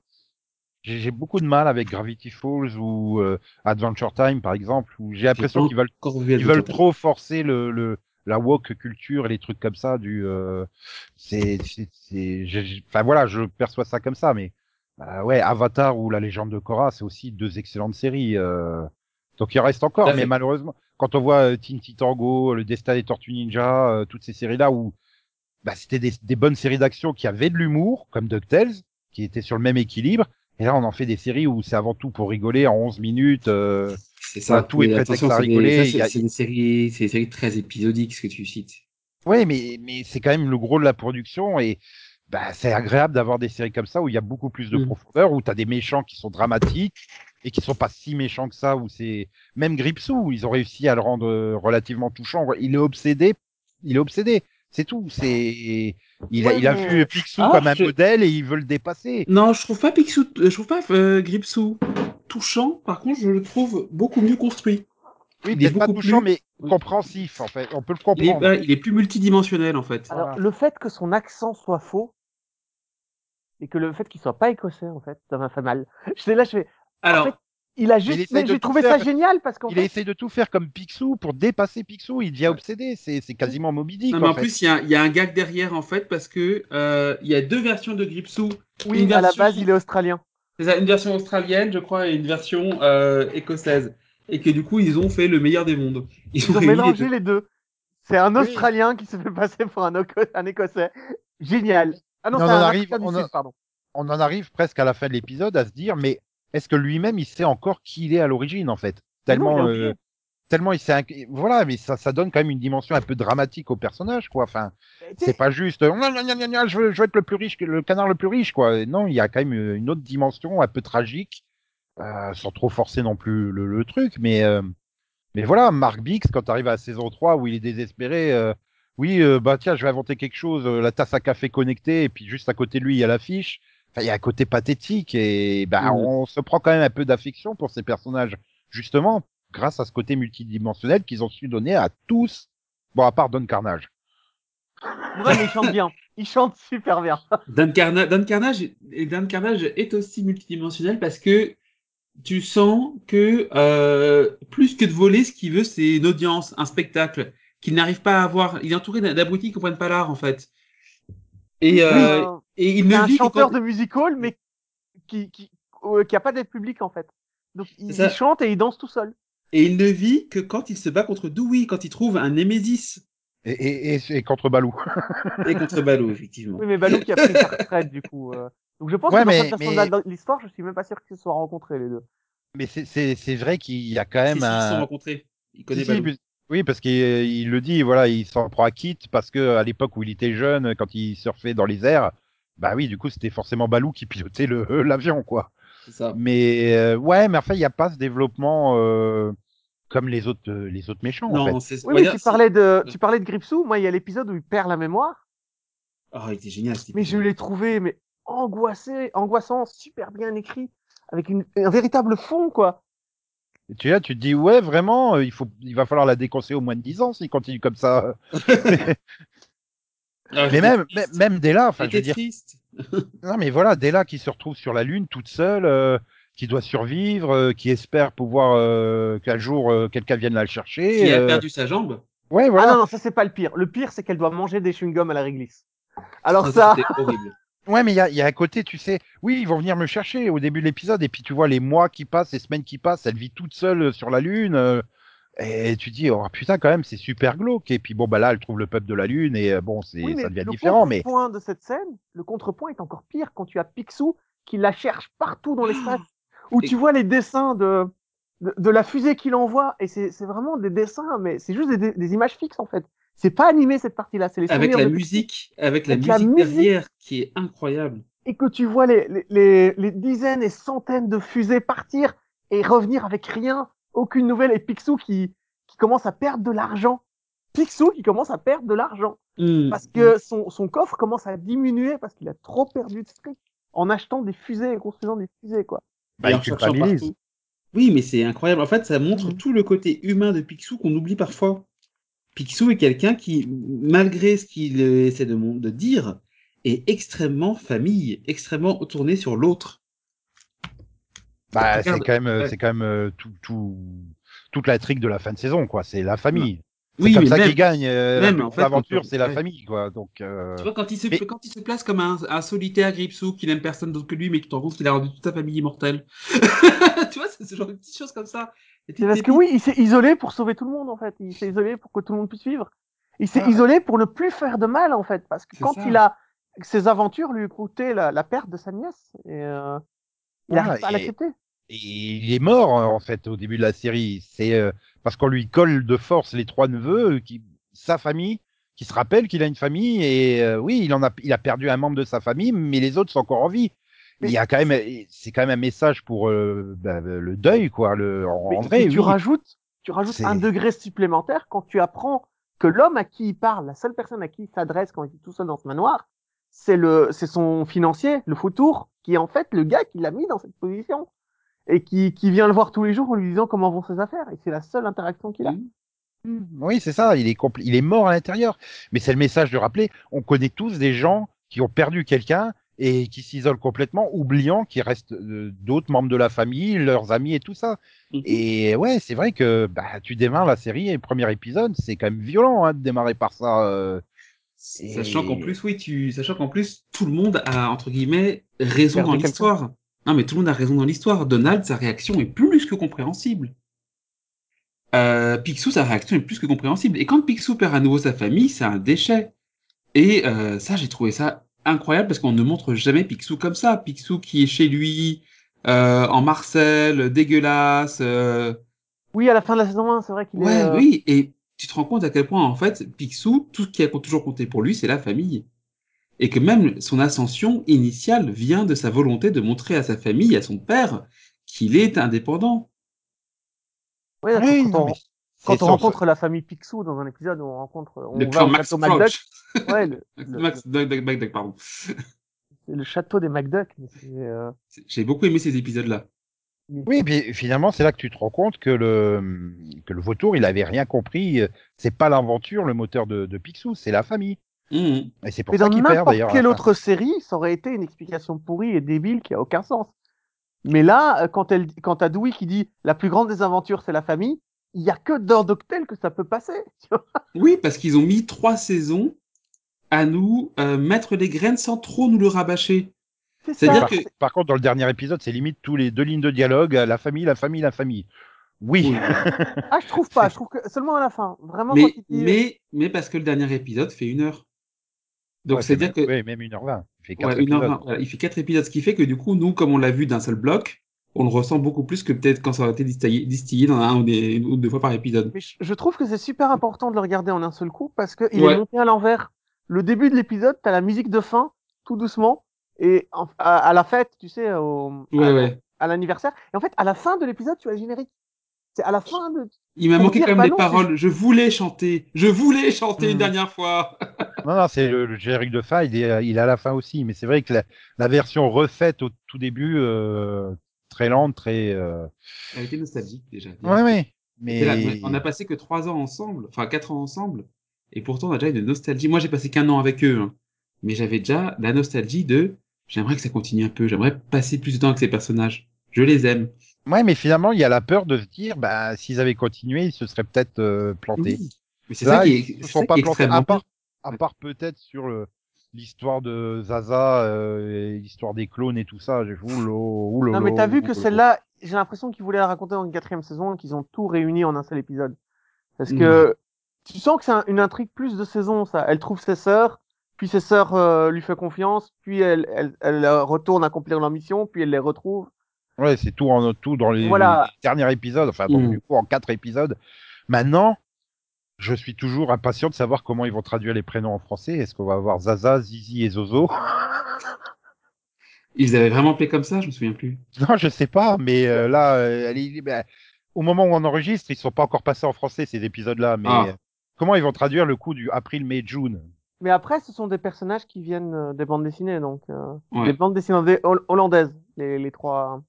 Les, Oui, les donc du coup, cousines. ils ont dû avoir une traduction en français. euh, Oui, en, en, en fait, c'est les, c'est les nièces de Daisy dans les, dans les comics. Oui.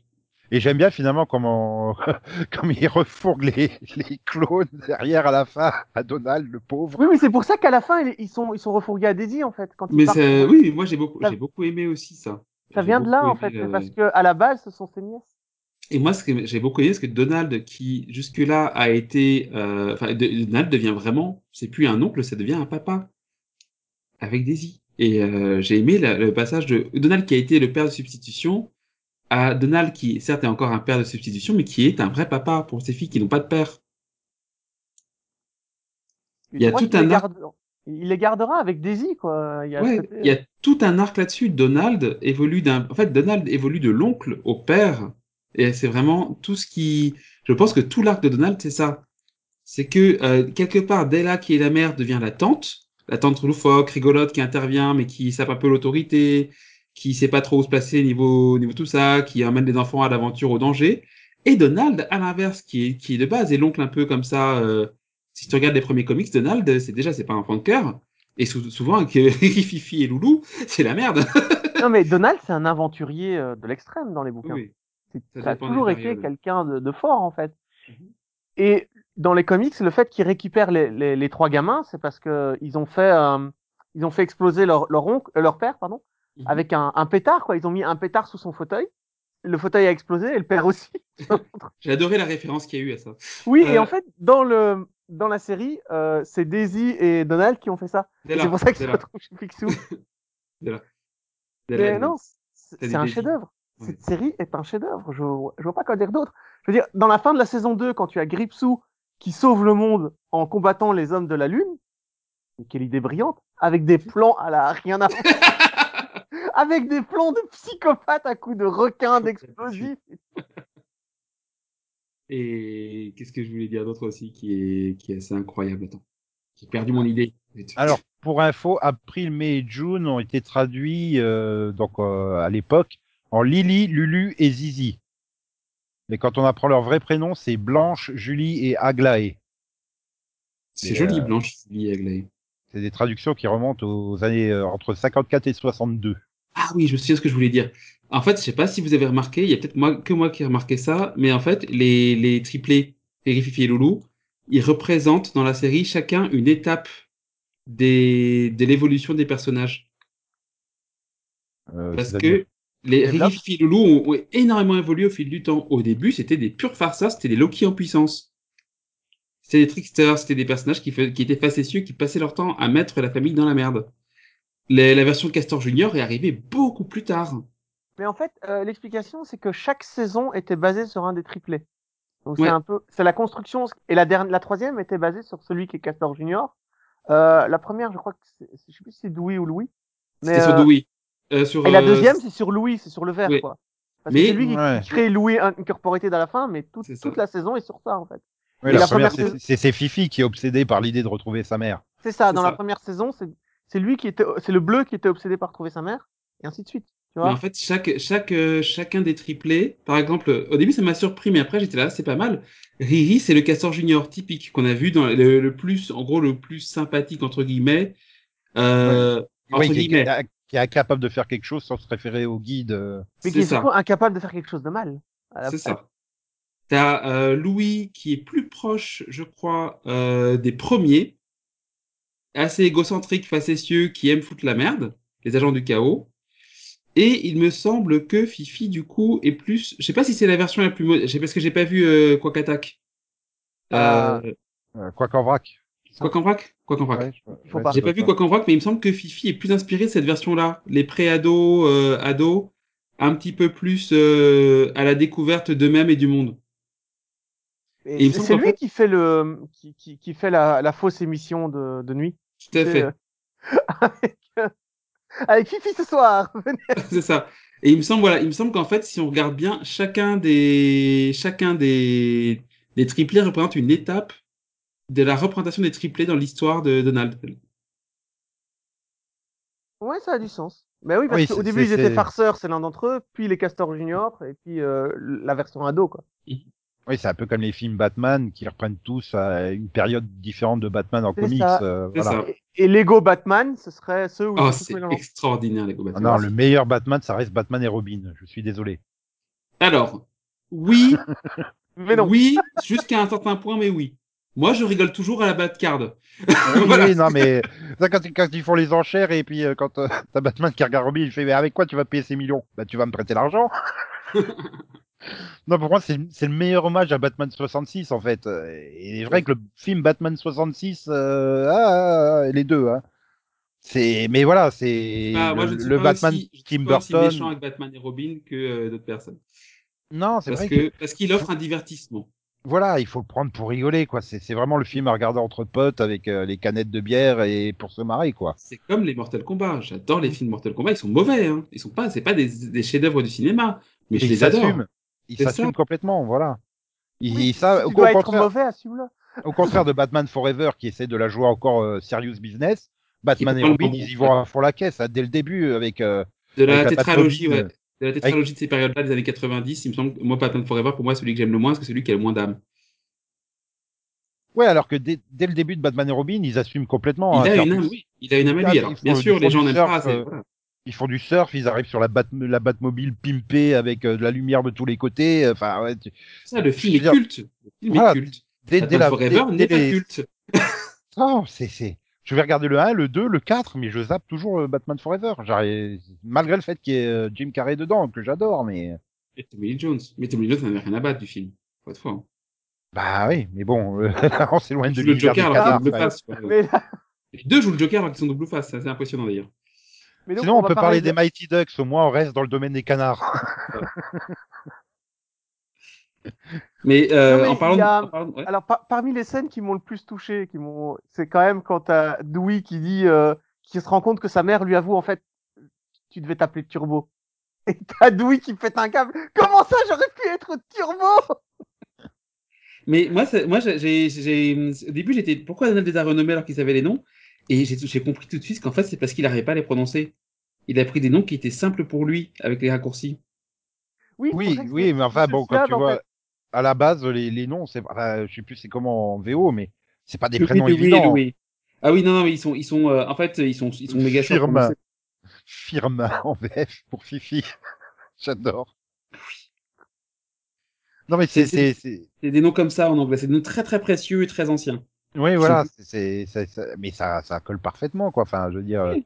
je sais quand ils se balancent les pics à se vanner sur leur prénom, quoi. Enfin, Buford.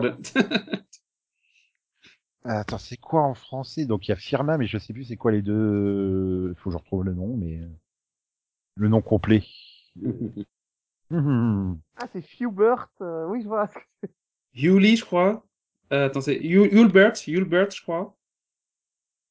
Euh, Lang, Lando, je sais plus quoi. Non, mais en fait, je, je, je savais pas qu'en anglais, c'était des diminutifs de leur vrai prénom. Ouais. Parce Et en plus- français, ils sont toujours appelés Riri, Fifi et Loulou, mais sans, sans rien, quoi. Et en plus, c'est des hommages à deux hommes politiques et un animateur américain des années 30. Huey Pierce Long, Thomas Dewey et Louis Schmidt. C'est un animateur qui avait participé au film Blanche-Neige et les Sept Nains et Bambi. Hmm. Donc oui, voilà, c'est bah, bon du coup en français euh, non, il n'y a pas de référence, du coup euh, ça passe complètement la trappe, mais euh... ah, Je pense que c'est la, consonance, hein, c'est la Fifi Loulou, donc c'est la consonance, c'est tout. Mhm. Euh, moi, je voudrais parler de, de Mr. Mask, quand même, parce que ils l'ont bien fait, ils l'ont bien développé au cours de ces trois saisons. D'abord en série télé que personne regarde, genre Batman 66, puis en film avec euh, Mr. Mask, Strike Again. Il m'a fait mourir Est-ce que, tu as aimé qu'ils aient repris les voix originelles en anglais? Euh, moi, je l'avais regardé en français, donc j'ai pas reconnu les voix originales. la En anglais, l'acteur qui joue euh, le euh, bah, Albert Colbert, du coup, le premier, l'ancien Mr. Mask, c'est la voix de l'acteur original. Ok, c'est Jim Cummings, je crois. C'est ça. il- Qui est revenu pour son rôle. Et Et qui en donc, français, en français non, Gérard Hernandez il est pas revenu pour euh, le rôle. Ah, c'est dommage. J'aurais adoré avoir Gérard Hernandez dans cet épisode-là. Mais euh, et, et, et à la fin, on a ben le cascadeur qui devient le véritable Mr. Mask, quoi. Et C'est ça. euh, l'épisode Let's Get Dangerous, et pour moi, c'est des épisodes les plus importants de la série télé, de- des séries télé américaines, quoi. Tu vois, je... Mais je suis d'accord avec toi. Ils ont parfaitement. Je trouve que pour Mister, c'est la série. En fait, Mister Mask est exactement pourquoi la série est réussie.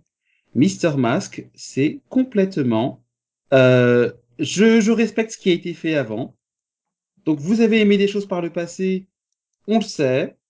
Euh, on peut pas faire exactement comme avant parce que ce sera, ça va pas d'intérêt, donc on va l'adapter. Mais on va respecter ce qui a été fait avant. Vous avez aimé ce qui a été fait avant, nous aussi. On n'est pas en train de dire que c'est tout nul. Oui, on va faire une origin story au plus grand méchant de Mr. Mask. Mais super bien faite, quoi. C'est ça. Je, rien que l'idée est incroyable. Et puis, ils ont repris euh, l'intrigue du pilote de Mr. Mask pour faire Let's Get Dangerous, Tout à fait. qui est exactement la même avec Taurus Bulba et le- la machine, etc. Ah oui. Mais c'est quand même fou parce que pour une série pour enfants, c'est quand même l'histoire d'une fille orpheline qui découvre la mort de son père et qui doit vivre avec en étant adoptée par un super-héros euh, de la nuit, quoi. C'est Non, mais cette, en fait, cette série, euh, cette, série, en fait, enfin, oui, DuckTales est extrêmement respectueux. Il n'y a pas d'autre chose à dire.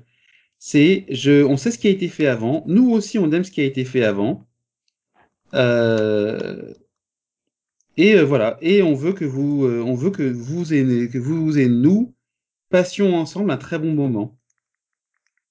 ouais. Est-ce Oui, qu'il y a encore il des y a- personnages dont on n'a pas parlé que vous voulez parler en fait Euh, bah, tous. Alors, euh, on en parlait. J'ai bien aimé le petit pied de nez à Disney, tout petit pied de nez à Disney, puisqu'ils ne voulaient pas de personnage LGBT, mais ils ont réussi à en caser quand même. Moi, j'ai adoré qu'ils aient mis Mickey en pastèque.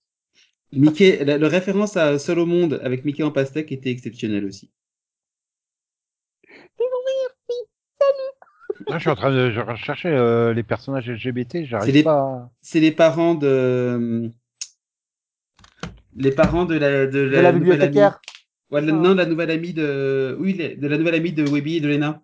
Oui, ah la, oui. la euh, bibliothécaire, sais, celle qui passe toute sa vie dans les bibliothèques. Ah, d'accord, d'accord. Et puis elle Ah oui, dit, euh, c'est- je crois- Elle a deux papas. À un moment, elle dit, je m'occupe, je vais aller voir un de mes papas parce que l'autre est trop occupé. Et quand, et quand elle gagne son, son truc, et elle a ses deux papas qui sont à côté et qui dit, autour d'un t-shirt pointant, je sais avec ma fille. Oui, oui, ça reste très discret. C'est pas. Tu vois, au contraire du reboot de Shira où on te le balance euh, vraiment. euh, ils sont quasiment tous LGBT quoi dans la série. euh. oui, moi, moi- je suis même- LGBT friendly, ça m'a pas dérangé, mais. Non, mais le truc, c'est que c'est pas assez discret pour que tu, que si tu, le- tu le vois, tu t'en rends pas compte.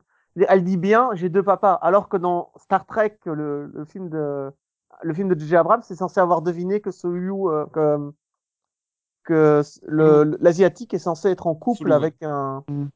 Ils finissent par Ah te non. montrer après. Et ça, Non, mais moi, me- j'ai si pas de problème non plus. pas, Hein. en fait. J'ai pas de problème non plus avec les personnages LGBT, mais euh, voilà, quand euh, t'as les trois quarts du casting qui le sont, au bout d'un moment, euh, ouais, enfin, vous voulez refléter la réalité, il faut trouver le juste équilibre Non. entre euh, avoir Oh. que des hommes blancs hétéros d'un côté que- ce et que des dire, personnages de minorité de l'autre, quoi. Non, ce que, je- ce que moi je voulais dire, c'est que j'avais un problème avec les, per- les, les, les scénaristes qui te disent Ah, mais on l'a pas dit dans la série, mais ce personnage, il est gay. Ça, c'est fait. horrible. Le queerbaiting, c'est horrible. C'est c'est complètement. J.K. Rowling. Pardon.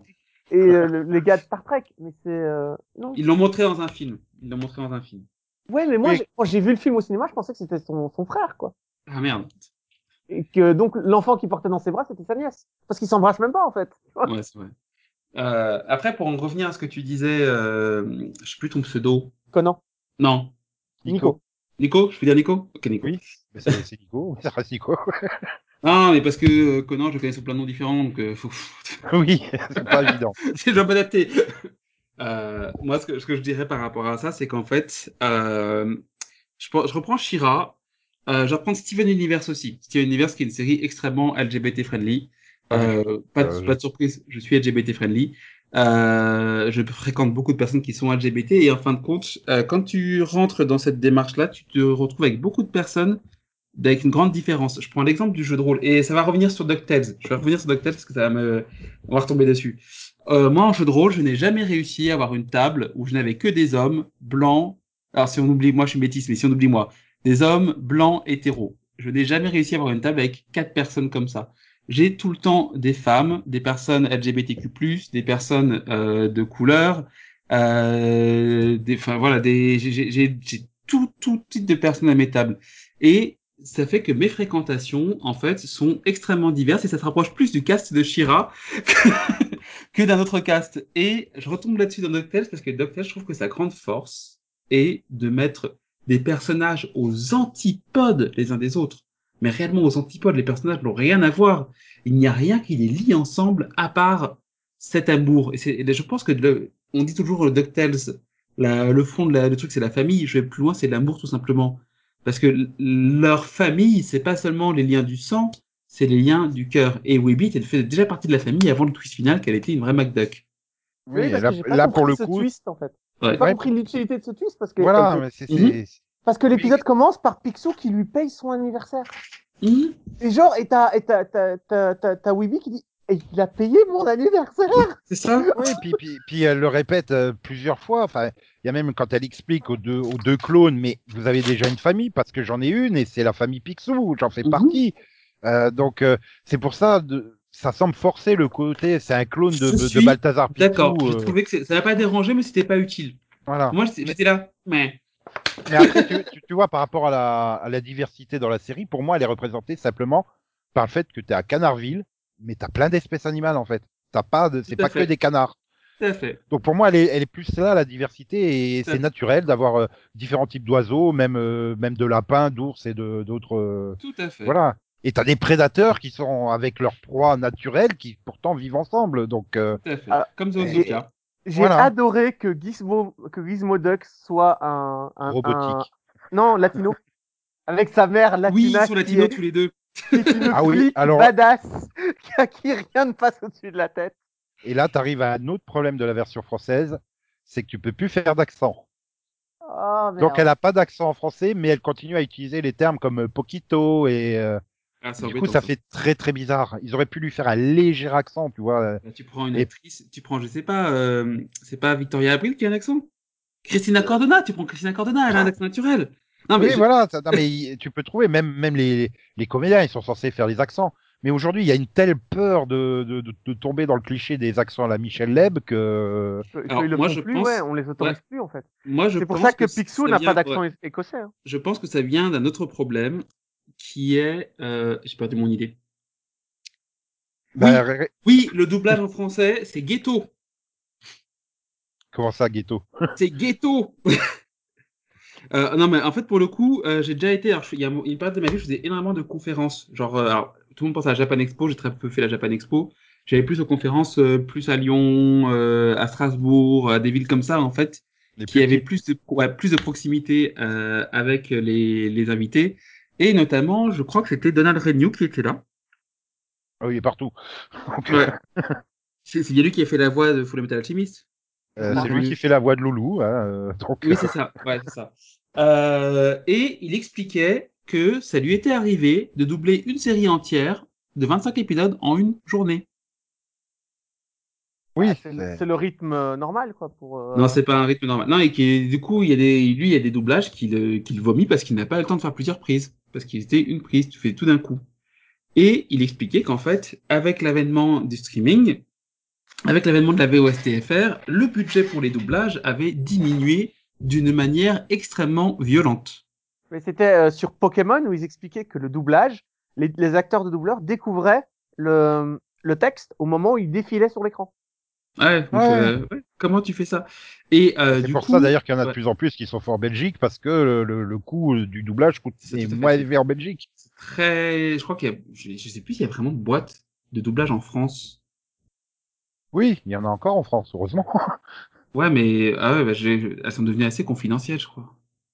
Mais parce que le Euh, nombre de trucs à doubler est. a Ah, il, augmenté, hein. il reste deux, Et- trois comme les, les deux Big Brothers, mais ils ont ça. leur euh, ils ont leur branche maintenant à Bruxelles. Et ouais, et du coup, ça crée une dichotomie parce que euh, aux États-Unis, ils ont le budget pour engager des acteurs qui sont euh, soit de la nationalité euh, du personnage, soit des acteurs qui sont suffisamment convaincants pour le faire. Et en France, on n'a pas cette capacité. Et euh, je pense que c'est pas seulement euh, le problème de l'accent, la, la peur de l'accent à la Michel Leb. C'est le problème, c'est qu'on a des acteurs qui ne savent pas faire d'accent, qui ne soient pas à la Michel Leb en fait. Oui, Bah, parce il a que ils tellement font des- marqué si tu les fais un accent, 80, c'est hein. forcément pour faire rire, quoi. Tu fais pas un accent Ça- sérieux. Eh, Alors regarde, que regarde, là- regarde un film, japo- un film japonais ou chinois d'arts martiaux, euh, genre les Bruce Lee euh, dans les années 70 ou 80. euh, wow, c'est c'est c'est violent. J'ai niveau- grandi dans les années 80, je Ouais, rappelle. ouais, c'est Ouais. violent hein, On les a tous accents. grandi, je crois, dans les années 80. Ouais. Après, il y a, il y a aussi le manque de culture, c'est que globalement, ça fait des décennies qu'on efface aussi les accents, sauf quand on veut les forcer là, parce que oh ouais, c'est tous des asiatiques, ils vont tous avoir un accent asiatique quoi. Enfin, Ce qui n'est même pas Euh, un vrai accent asiatique en plus.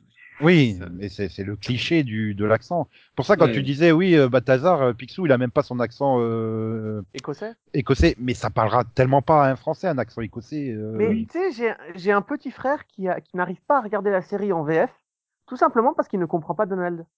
Et donc, si tout le monde a un accent dans la série, en Ouais. fait, Ah oui, il y, comprendras a rien. des- il y a des- il y a des moments, c'est super chaud hein, de comprendre Donald en français, hein.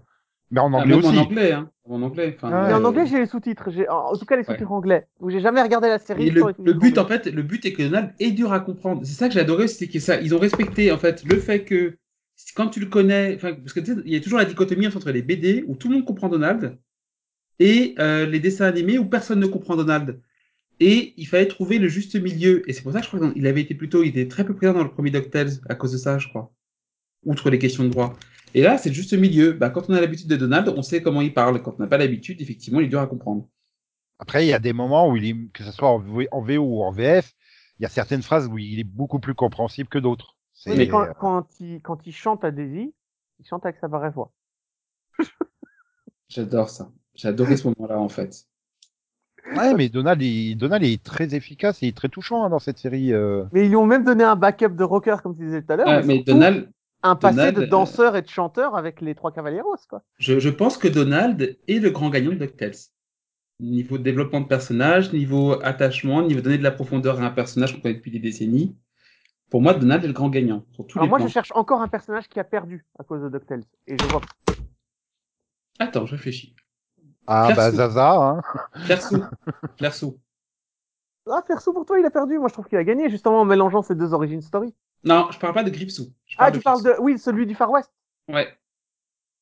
Euh, c'est vrai que du coup, c'est pas un personnage moderne. Mais j'ai j'ai adoré le fait qu'il s'occupe euh, de son homme de main. Ah oui, c'était drôle. qui était donc un, un, un espèce de, de zombie pratiquement mort qui avait plus de 150 ans et qui est redevenu un bébé et c'est lui qui s'en occupe et j'ai trouvé ça super intéressant Fait, ouais, ouais, ouais. Après, après Flersou dans les comics, c'est très proche de Gripsou, de ce que je me souviens. oui ça aurait fait un un C'est ça, double. donc je peux comprendre qu'il est. Je, déjà, j'étais surpris qu'il l'ait inclus. Je pensais même pas qu'il l'inclurait parce que c'est pas forcément le plus connu des des les persos des, ouais. des Némésis de Picsou. mais Donc, il, est, j'étais- il a été créé par euh, Karl Barks je crois et euh, mais utilisé très peu par Karl Barks et, et surtout développé dans la version italienne où il sert de, de, Mm. de Gripsou de base C'est ça. Euh, sinon, je. Le, le majordome de Picsou. Ah oui, Et lui, il, il est en fantôme qui peut transformer en démon. Et il, y a une scène où il dit euh, Je vous retrouverai dans la vie après la mort. Et en fait, il descend au lieu de monter. Et t'as l'autre qui dit euh, Est-ce que je suis censé être inquiet qui nous attend en enfer et pas au paradis Non, mais ce majordome, en fait, le majordome est typiquement, euh, ouais, typiquement, c'est un compromis. On sent que c'est un compromis, le majordome. Il voulait le mettre, mais de manière chronologique, ça devenait compliqué de comment le justifier lui qu'il soit encore en vie. Oui, puis il y avait, il y avait aussi euh, Madame Biclay qui faisait un peu. Ça, qui faisait doublon, doublon ouais. aussi, tu vois. Enfin, Voilà. Euh, Je veux dire, là, on, euh, a, on en a un niveau. Mani, il est plus développé que le majordome, quand même. Et Mani, c'est une putain de statue avec euh, le cheval avec, la tête de dos. Mais il est épique, Mani. Mais quand il, quand il bosse avec Géo Trouve Tout, je trouve qu'il l'a engagé comme assistant et qu'il a une blouse blanche et qu'il bosse. Ouais, mais, mais tu vois, le, le truc, c'est qu'il t'explique que c'était un méchant. Et simplement au contact, en étant à proximité de, de, de la famille Picsou, bah, il devient gentil, en fait. Il, dans le dernier épisode, il le dit, quelque chose du genre, euh, oui, en fait, je, ça sert à rien que je sois méchant, euh, c'est quand même. J'ai plus envie de faire euh. l'apocalypse, tout Voilà. ça. J'ai changé. j'ai changé d'objectif dans la vie, ça arrive. Oui, mais, mais c'est parce qu'il est resté au contact pendant trois saisons avec euh, la famille Picsou, quoi. Donc, euh, il s'est rendu compte que, euh, voilà, il, il y avait autre chose à faire dans la vie et, bah, ça, du coup, ça lui offre un putain d'arc et c'est juste une putain de statue. euh. Et en plus, c'était, t'avais l'impression que c'était juste un gag à la fin du premier épisode. Moi, quand j'ai revu le premier épisode, je n'en revenais pas. tu vois. Mais attends, ce personnage, c'est pas juste un gag? Moi, j'étais là. Ok. Vraiment. Ouais, non, mais. Et puis, ce qu'ils ont fait de Géo Trouve Tout aussi, euh, un, un génie, mais à chaque fois qu'il fabrique une machine, elle tourne malveillante et elle veut détruire le monde. Ah, tu vois, je trouve que Géo, ils ont fait un 360 dans sa, dans sa personnalité. Et je trouve qu'il il en a gagné parce que Géo, j'étais surpris au début. Moi, j'adore, je retrouve tout de base. Mais c'est vrai que le corps acariâtre, il m'a rappelé le 12 docteur, d'ailleurs. Mais, mais il est acariâtre parce que toutes ces machines se transforment en trucs maléfiques. quoi.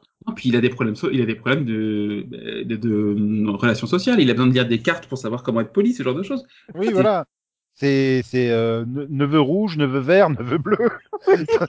Et- Dans l'épisode, il arrive, il fait neveu rouge, neveu rouge? Ah, ah non, c'est neveu vert.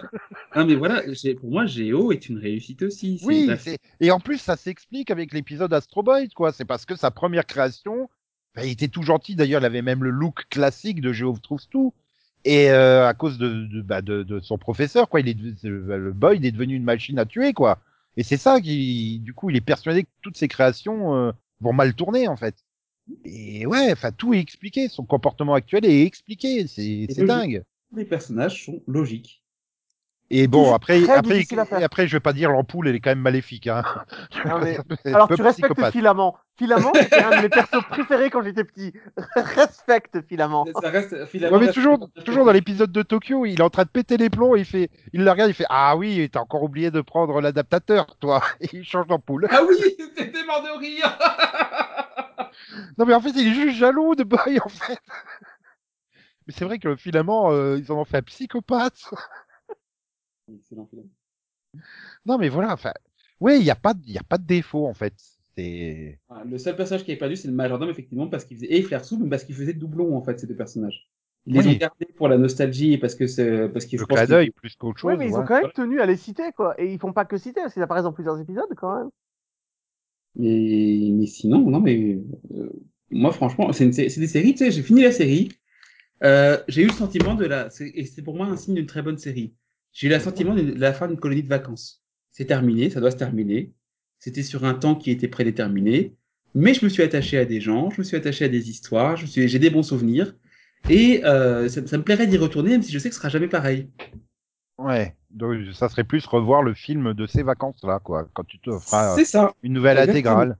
c'est ça exactement. Mais que je Et- me ferais, je veux dire, il y a Oui. pas. Et pour euh, moi, c'est la série est une réussite avec pas vraiment de défauts. Effectivement, parfois le rythme est pas top.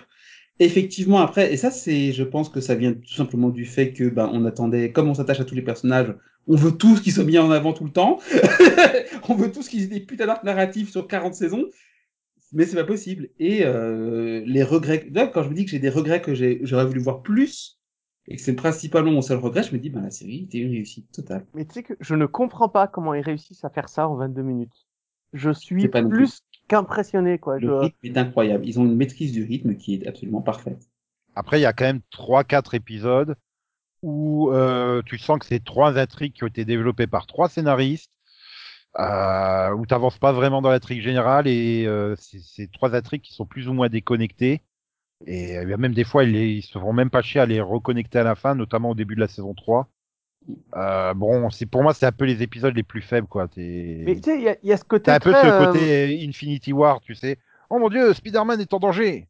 Et puis tu l'oublies parce que tu vas voir des autres trucs, et puis tu reviens 45 Mm. minutes après, tu fais Oh putain, merde, c'est vrai qu'il est en danger, Spider-Man. Oh putain, c'est vrai. Mais Infinity War est un mauvais film, il faut être réaliste. C'est pas seulement que c'est un mauvais film. Parce qu'il a eu du succès que c'est un bon film. Ce n'est pas un bon élément du, du, du, du climat cinématographique. Pour moi, il faudrait que je le revoie avec Endgame dans la foulée, en fait. Je pense que Je l'ai revu avec Endgame dans la foulée pour me dire c'est peut-être moi qui. Endgame est meilleur, mais euh, Infinity War est un mauvais film. Alors moi je vais peut-être, moi je vais revoir 15 épisodes de la bande à Picsou plutôt que de revoir les deux films là. Euh, non. Clairement. Clairement. Ah, mais. euh, Non, Vous êtes Infinity War. méchant. Non, alors, je vais te résumer, allez, en euh, cinq arguments, cinq, je me limite à cinq, pourquoi Infinity War est un très mauvais film. Premier argument, il utilise tous les clichés les plus éculés et les plus mauvais du cinéma. Ce que la bande à Picsou ne fait pas. Voilà, la mort du noir en premier, c'est Ce que la forcément une femme qui meurt. Euh, forcément une femme qui meurt. Euh, oh là là, c'est les, c'est les, le, tellement Batman et Robin. le non, c'est torture moi qui vais porn. Non, Ouais, vas-y, le c'est torture toi. porn, ça, c'est des clichés du cinéma qui, qui ont été faits et refaits. Deuxième argument, il n'a aucune originalité cinématographique. À part les plans du Wakanda, le film n'a aucune scène mémorable d'un point de vue réalisation. Aucune. Quasiment tous les films Marvel, en fait. C'est ça. Ouais, Ah oui. bah, Black, Black Panther est un film qui a des scènes mémorables. Thor Ragnarok est un film qui a des scènes mémorables, par exemple. Ouais, mais après, dans la construction scénaristique, euh, Mais c'est- pas grâce à la réalisation ou grâce au truc, pas C'est grâce à la grâce à la création d'image. grâce à la- Ouais. quand tu vois euh, Thor qui arrive dans l'arène face à Hulk, ah putain, mon pote, salut, bam C'est vrai qu'il y a, y, des- il y a des scènes marquantes, mais c'est vrai qu'Infinity War, euh, si, je me souviens juste de cette scène de Spider-Man, et puis parce que ça m'avait choqué, j'ai regardé, je fais merde, il s'est passé 45 minutes, il l'avait laissé quasiment pour mort, quoi. c'est tu pas une, du coup, ce n'est pas une scène marquante. Euh, Bah, c'est troisième, marquant, mais dans le mauvais sens pour moi, Ouais. c'est ça. Troisième argument, pour que le film marche, il faut que tous les personnages soient stupides. Bah oui, c'est la seule raison. Mais c'est le problème, ça c'est un problème de scénariste. En fait, ce que la bande à Picsou ne fait pas, c'est d'avoir des personnages cons pour permettre aux héros de gagner. C'est ça. Ici, les méchants ne sont pas cons dans la bande à Picsou. Ils sont tous d'une intelligence normale et les, gentils doivent vraiment euh, faire un effort pour gagner. Quoi. Ils gagnent pas parce qu'ils sont gentils dans la bande à Picsou. Ils gagnent parce qu'ils sont plus forts, plus Et malins. malin. Et, comme ils le disent plus- dans la série, plus I will be Et the smartest than the smartest. C'est ça. Bon, après, Quatrième- le peuple de la Lune, c'est peut-être pas le plus... euh, peut-être pas le Quatrième plus- argument, j'ai pas terminé. Quatrième argument. Euh, le film annule plusieurs films qui ont été faits avant.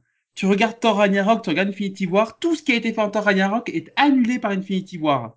Thor Ragnarok, qui est un film que j'adore, devient inutile. Et donc, ce n'est- Infinity War n'est pas une suite, c'est une destruction massive de ce qui a été fait avant. Parce que ça arrange les scénaristes. Bah oui, Parce que alors ça que arrange les scénaristes. la Tiens, qu'est-ce qu'a fait J.J. Abrams avec le film de Ryan Johnson dans Star Wars 9 Ouais, mais là, dans, dans la bande à Picsou, ils ont réussi à introduire une période historique de 250 ans et de tout mettre dedans. Je veux dire, Tout à fait, sans rien détruire. Ils n'ont rien détruit de ce qui a été fait avant dans les comics. Ils n'ont rien détruit de ce qui a été fait dans, la, dans, la, sé- dans les séries d'avant. Ils n'ont rien détruit. rien. Ils ont, ils ont repris et ils ont construit à partir d'eux. Parce que à manquer, tous les films Marvel quasiment ont manqué ça. Et attention, Et je suis un fan de point. comics. Il y a le depuis 30 cinquième point qui arrive. Le cinquième point, le film est blindé de racisme, de misogynie, euh, de relations toxiques, de fat shaming, ce genre de choses. C'est une honte. C'est une honte au XXIe siècle qu'on on continue de euh, d'objectifier des hommes ou des femmes, qu'on continue de dire ah bah toi t'es trop gros lol, qu'on dise le noir meurt en premier, que euh, ce soit les femmes qui euh, doivent mourir deux fois de suite, Infinity War et Endgame. Mais c'est surtout que tout le monde s'en fout en fait quand les femmes meurent dans le film. et c'est ça, et c'est ça. Et Iron Man, il a un truc de 40 000 ans, et les femmes, ah bah la veuve noire est morte, ouais, c'est triste. Ah elle bah n'a bien, pas le droit d'enterrement, quoi. Enfin, Non, mais Et- je suis et- même et pas sûr qu'ils sont que- tous au courant de la mort de la, de la veuve noire dans le film. Hein. Et le pire, c'est que le seul qui a une réaction à peu près correcte, Star-Lord, il, il passe pour le plus gros connard de tous les temps. Alors que c'est le seul qui a une réaction humaine. T'es là. Mais moi, on m'annonce que la femme que j'aime a été tuée par le mec qui est en face de moi. Je fais pareil que lui, je suis humain. voilà. Non, et, non, mais- et ça, c'est juste 5 points. J'ai j'ai pas cité en détail. 5 points pour lequel Infinity War est un mauvais film et un des pires films de tous les temps. Alors que dans DuckTales, ils arrivent à, à gérer tout ça. Je veux dire, le fait que la Zaza soit une fille, ça a un impact parce que les garçons ont du mal, les trois garçons ont du mal à, à l'accepter. Ce Elle qui va, est normal à leur âge et avec leur éducation. et elle va se, elle va se trouver des amis en fait. DuckTales, c'est aussi l'histoire d'une d'une orpheline qui trouve des potes.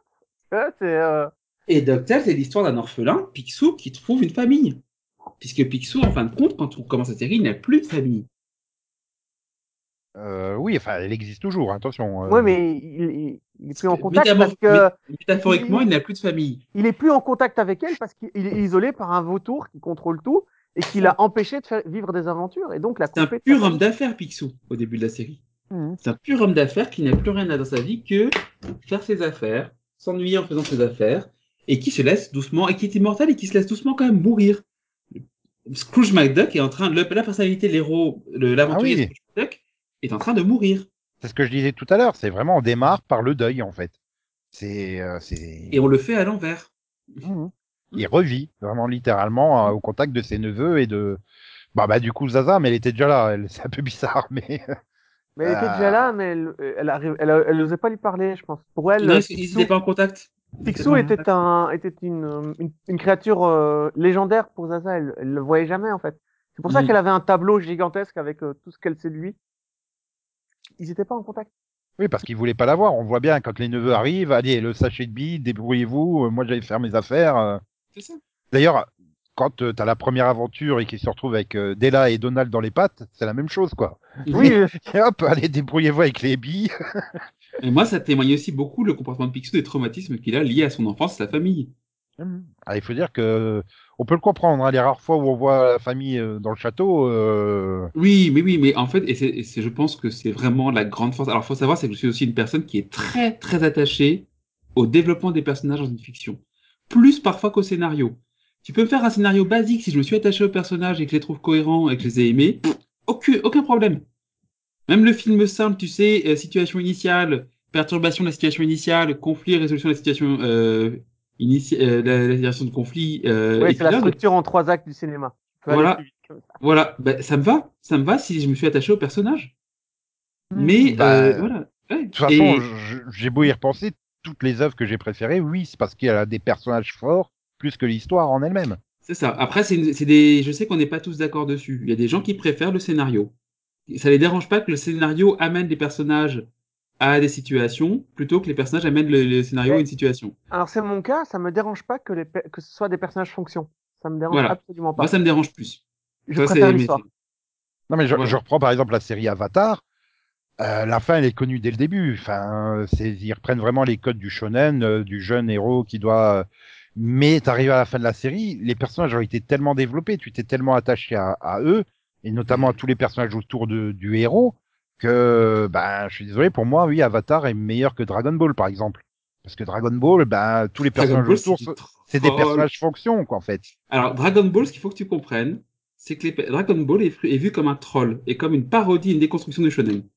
Oui, C'est à la un base, c'est c'est- c'est un troll, ouais, il a raison, c'est une blague à la base, Dragon Ball. Oui, mais, C'est une parodie. Donc mais c'est normal regarde- que ça marche pas autant qu'Avatar qui se prend au sérieux dès le départ. Non mais regarde, il arrive, Sangoku, on lui met Krillin dans les pattes, il bat Krillin et Krillin ne sert plus à rien. Ensuite, tu lui mets Tenchinan, Tenchinan ne sert plus à rien. C'est des personnages fonctionnels. Là où Avatar, bah, lui, euh, Aang va Ah. dépasser euh, le personnage, mais le personnage va continuer à évoluer de son côté. Il va continuer ouais. à grandir autour. Parce que Dragon Et- Ball, en fait là tu parles de la, de la, de la suite de Dragon Ball qui a, quand ça a échappé à Toriyama, quand ça lui a échappé. Ah oui, quand ça arrive à Dragon Ball Z, euh, pff, Voilà, en fait à ce moment-là, la série n'appartenait plus vraiment à Toriyama et il continue. Alors il, il était bien payé tout ça, mais il voulait pas vraiment continuer la série. Il avait prévu de l'arrêter au bout de deux tomes la série, il faut savoir. Oui, on, on l'a contraint à continuer de force, quoi. Un Freezer, peu, ouais. on l'a rajouté de force. euh, Mais on lui a tout ce qui est après les le, le cyborgs, second- on l'a rajouté de force, et puis il a rajouté Cell parce qu'on lui a dit que c'était que les cyborgs étaient pas terribles. Et- Voilà, c'est ça. Donc euh, il y a un moment voilà. Mais euh, oui. Euh, après c'est le système de production japonais qui impose ça aussi. Ça. hein.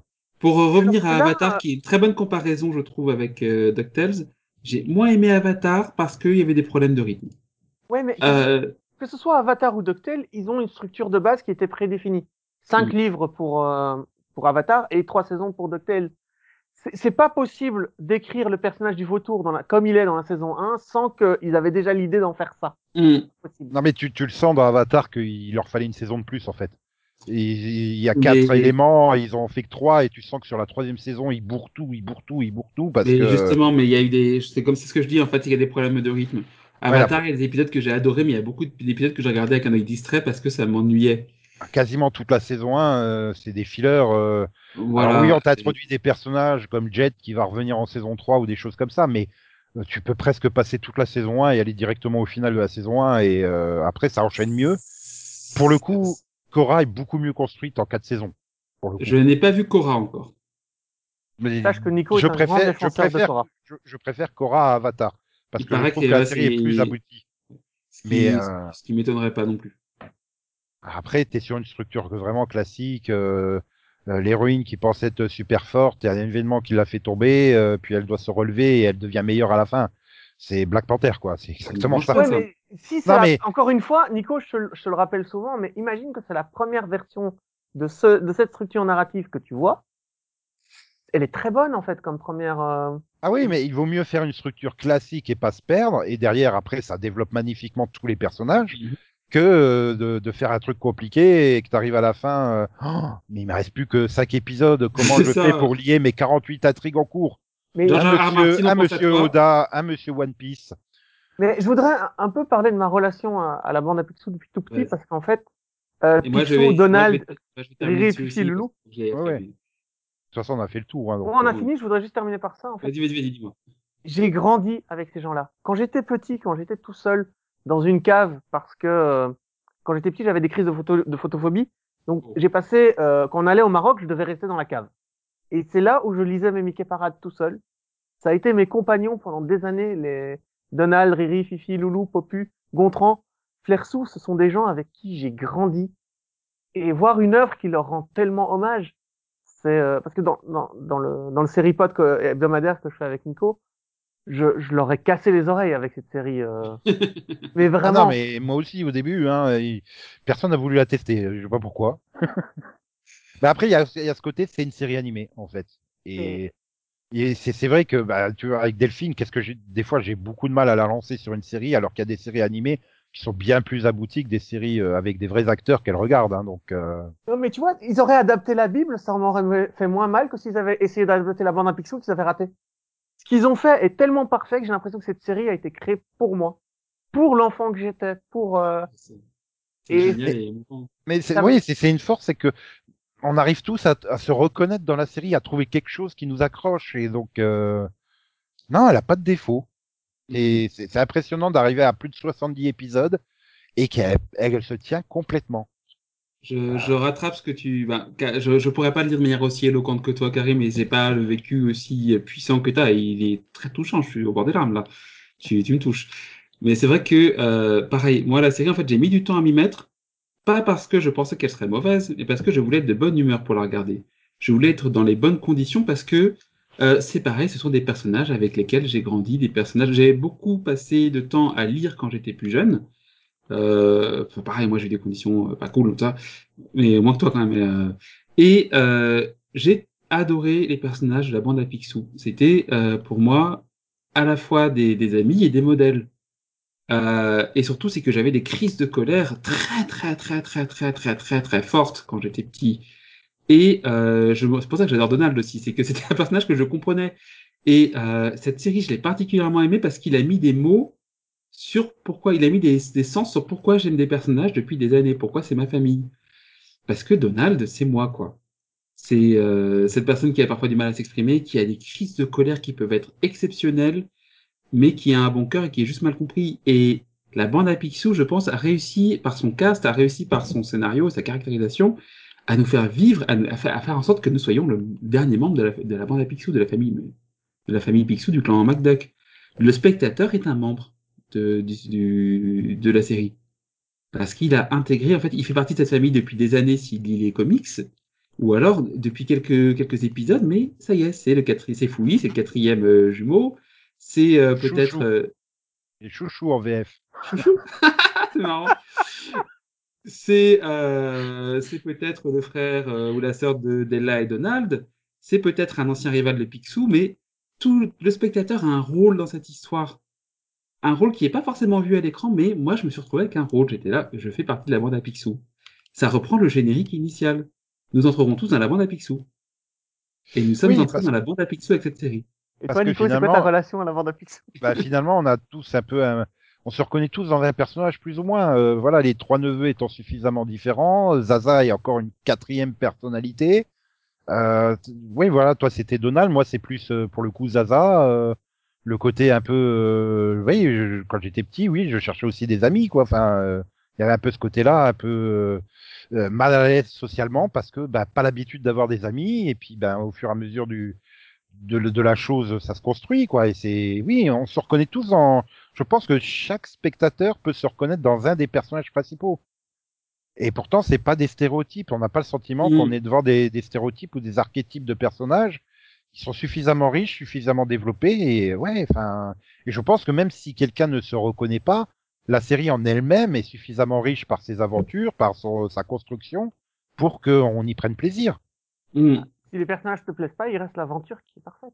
Voilà, bah, par exemple, que ça soit euh, Avatar ou Korra, je me suis pas reconnu dans des personnages. Pourtant, j'ai été porté par la série. Euh, c'est voilà, c'est c'est la marque des grandes séries, tout simplement. Tout à Tout fait. simplement. Voilà. Alors, par contre, pour Batman, c'était normal que j'aime parce que tous les soirs, j'aime sortir déguisé en chauve-souris dans les rues. Ah, toi Mais aussi, moi, bon, c'est en euh, collant. Moi, c'est en, en petit slip vert avec, et sans collant. C'est- J'adore ça. Moi, c'est parce que je trouve que le ciel rouge, c'est parfait. je pense que. Quand j'ai appris que le ciel n'était pas rouge comme dans la Batman, ça m'a fait mal quelque part. attends, il est pas rouge comme dans Batman, le ciel? Si c'est dans la série Batman, il est rouge le dessin Non, mais attends, attends, le ciel dans la vie. Parce que moi, avec le couvre-feu, tout ça, je sors plus, moi. Donc, euh... j'oublie des choses. Je revis Oui. dans Batman, moi. Donc, en gros, t'as dit, j'attends une période joyeuse de ma vie pour me lancer dans DuckTales. T'as attendu le confinement, quoi. Bah, C'est bizarre. Mais j'avais plus de temps. Hein. Ouais, ça y est, je reste à la maison. Ouais, génial. J'ai rien à faire. Non, mais j'avais fini beaucoup de séries en plus. Donc, Ah oui, mais j'ai dû oui, me battre pour qu'il la regarde. hein. Ça, ça a vraiment été. Non, mais Non, il mais- y a plusieurs personnes qui m'ont dit qu'il fallait absolument que je la regarde. Et quand il y a plusieurs personnes en qui j'ai confiance dans l'ego me disent qu'il faut que je la regarde, c'est une série en général, j'ai pas à la regarder tout de suite, mais je vais prendre le temps d'être vraiment prêt à la regarder. Bah, donc, du coup, il faut aller voir Korra. la légende de Korra. Tu es le seul à me le dire pour l'instant. Et il est probablement le seul Et à lui je- avoir laissé une chance. euh, Je, je crois que, mais le problème, c'est que peu de monde l'a vu, en fait. Si, si, j'ai beaucoup de gens qui adorent Avatar dans mon entourage et qui n'ont pas aimé spécialement la légende de Korra. Ah, moi, j'ai aimé les deux. Donc, euh, mais ouais, je comprends, je comprends qu'on puisse euh, être fan plus de l'un que de l'autre. C'est c'est un peu plus adulte, Korra, que Avatar. Bah, déjà, en fait, Avatar n'a pas été une révolution pour moi comme d'autres séries. Donc, à partir de là, c'est vrai que Korra me tente pas spécialement comme, euh, par exemple, s'ils font une série Darkwing Ducks inspirée de l'univers là, clairement, je la regarderai. Bah oui, c'est ça. En fait, le manque que je vais avoir, c'est pas spécifiquement DuckTales en soi, c'est une série équivalente à DuckTales. dans Hmm. sa construction, dans sa richesse, dans ses personnages. Et oui, euh, bon, pour l'instant, il y a toujours, euh, c'est toujours au stade de rumeur de développer une série euh, Darkwing Duck, mais euh, euh, ça serait déjà pas par les mêmes producteurs exécutifs. Ni par les mêmes scénaristes, quoi qu'il arrive. Donc... Là, c'est pas annoncé que, enfin, ils ont toujours pas dit que ça serait lié à celle-là. Donc, est-ce qu'ils feraient un pur reboot? Euh, Ouais, ça risque d'être vraiment différent et non, ça, voilà, Darwin Duck mériterait d'avoir sa série. euh, même robotique, hein, il mériterait d'avoir sa série.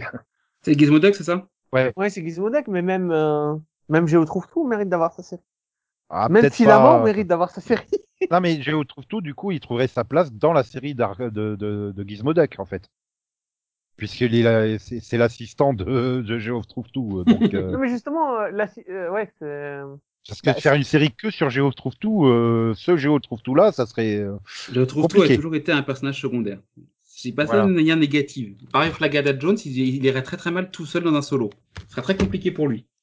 Oui, ou alors faire vraiment une mini-série euh, Oui, de, de 10 épisodes sur Flagada Jones, agent secret, ou un truc Mm. comme ça pour, pour avoir le le pendant de tous les épisodes qu'on n'a pas vus. Toutes les histoires avec la Gada. Ouais, non, mais euh, voilà, c'est ça. C'est surtout, il va falloir, euh, va falloir réussir à trouver une, euh, une série qui remplace DuckTales, quoi, en fait. Ça va être très, très difficile. Ah, j'ai pas encore trouvé, hein. je cherche depuis que c'est fini. euh. J'espère qu'il faudra pas 10 ans qu'il y en ait une qui arrive, mais Alors moi, je pense pas qu'il y a des séries qui pourraient remplacer DuckTales, tout simplement. Mais c'est pas forcément un mal, parce que euh, ça me permet de pas chercher, de pas projeter d'attente sur d'autres séries. Mais du coup, moi, ça me permet de relire mes, euh, mes, mes, mes Mickey Parade et mes Carabax intégrales. Parce que finalement, c'est assez proche. Mhm. Il faut que je les retrouve. Je crois qu'ils sont chez ma grand-mère, mes Mickey Parade et mes. ai Alors, ils sont tous dans mon armoire. J'en ai plus de 272. Donc, On pourra comparer si tu veux. Est-ce que, est-ce que, est-ce que sur ce... Non, mais est-ce que tu avais, toi, les mêmes magazines que, en Belgique que nous en France? Oui, oui, Ou c'est les mêmes. Cool. On pourra comparer notre collection quand j'aurai réussi à la reconstituer. Ouais. Bon, bah du coup, je vais vous laisser aller voir euh, ces magnifiques euh, BD. Et puis, euh, bah, merci d'être venu euh, parler avec tant de passion de DuckTales. J'ai Ça pas eu choix. plaisir. hein, moi. Ça fait Merci pour l'invitation, ça m'a fait très plaisir. Et puis, euh, n'oublions pas que nous entrerons tous dans la bande à Picsou. Voilà, ça, ça fait une bonne fin. On dirait une secte. Oui, en plus, vous étiez bien synchronisés.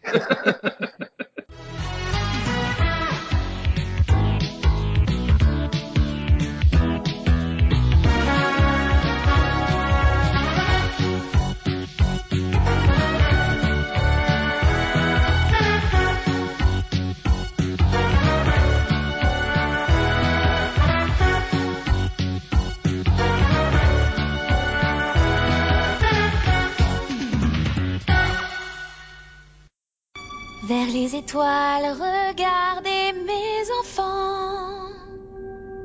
La vie est si belle, c'est un enchantement. Soyez ouverts et curieux de tout. Ne craignez pas l'inconnu, car je le vivrai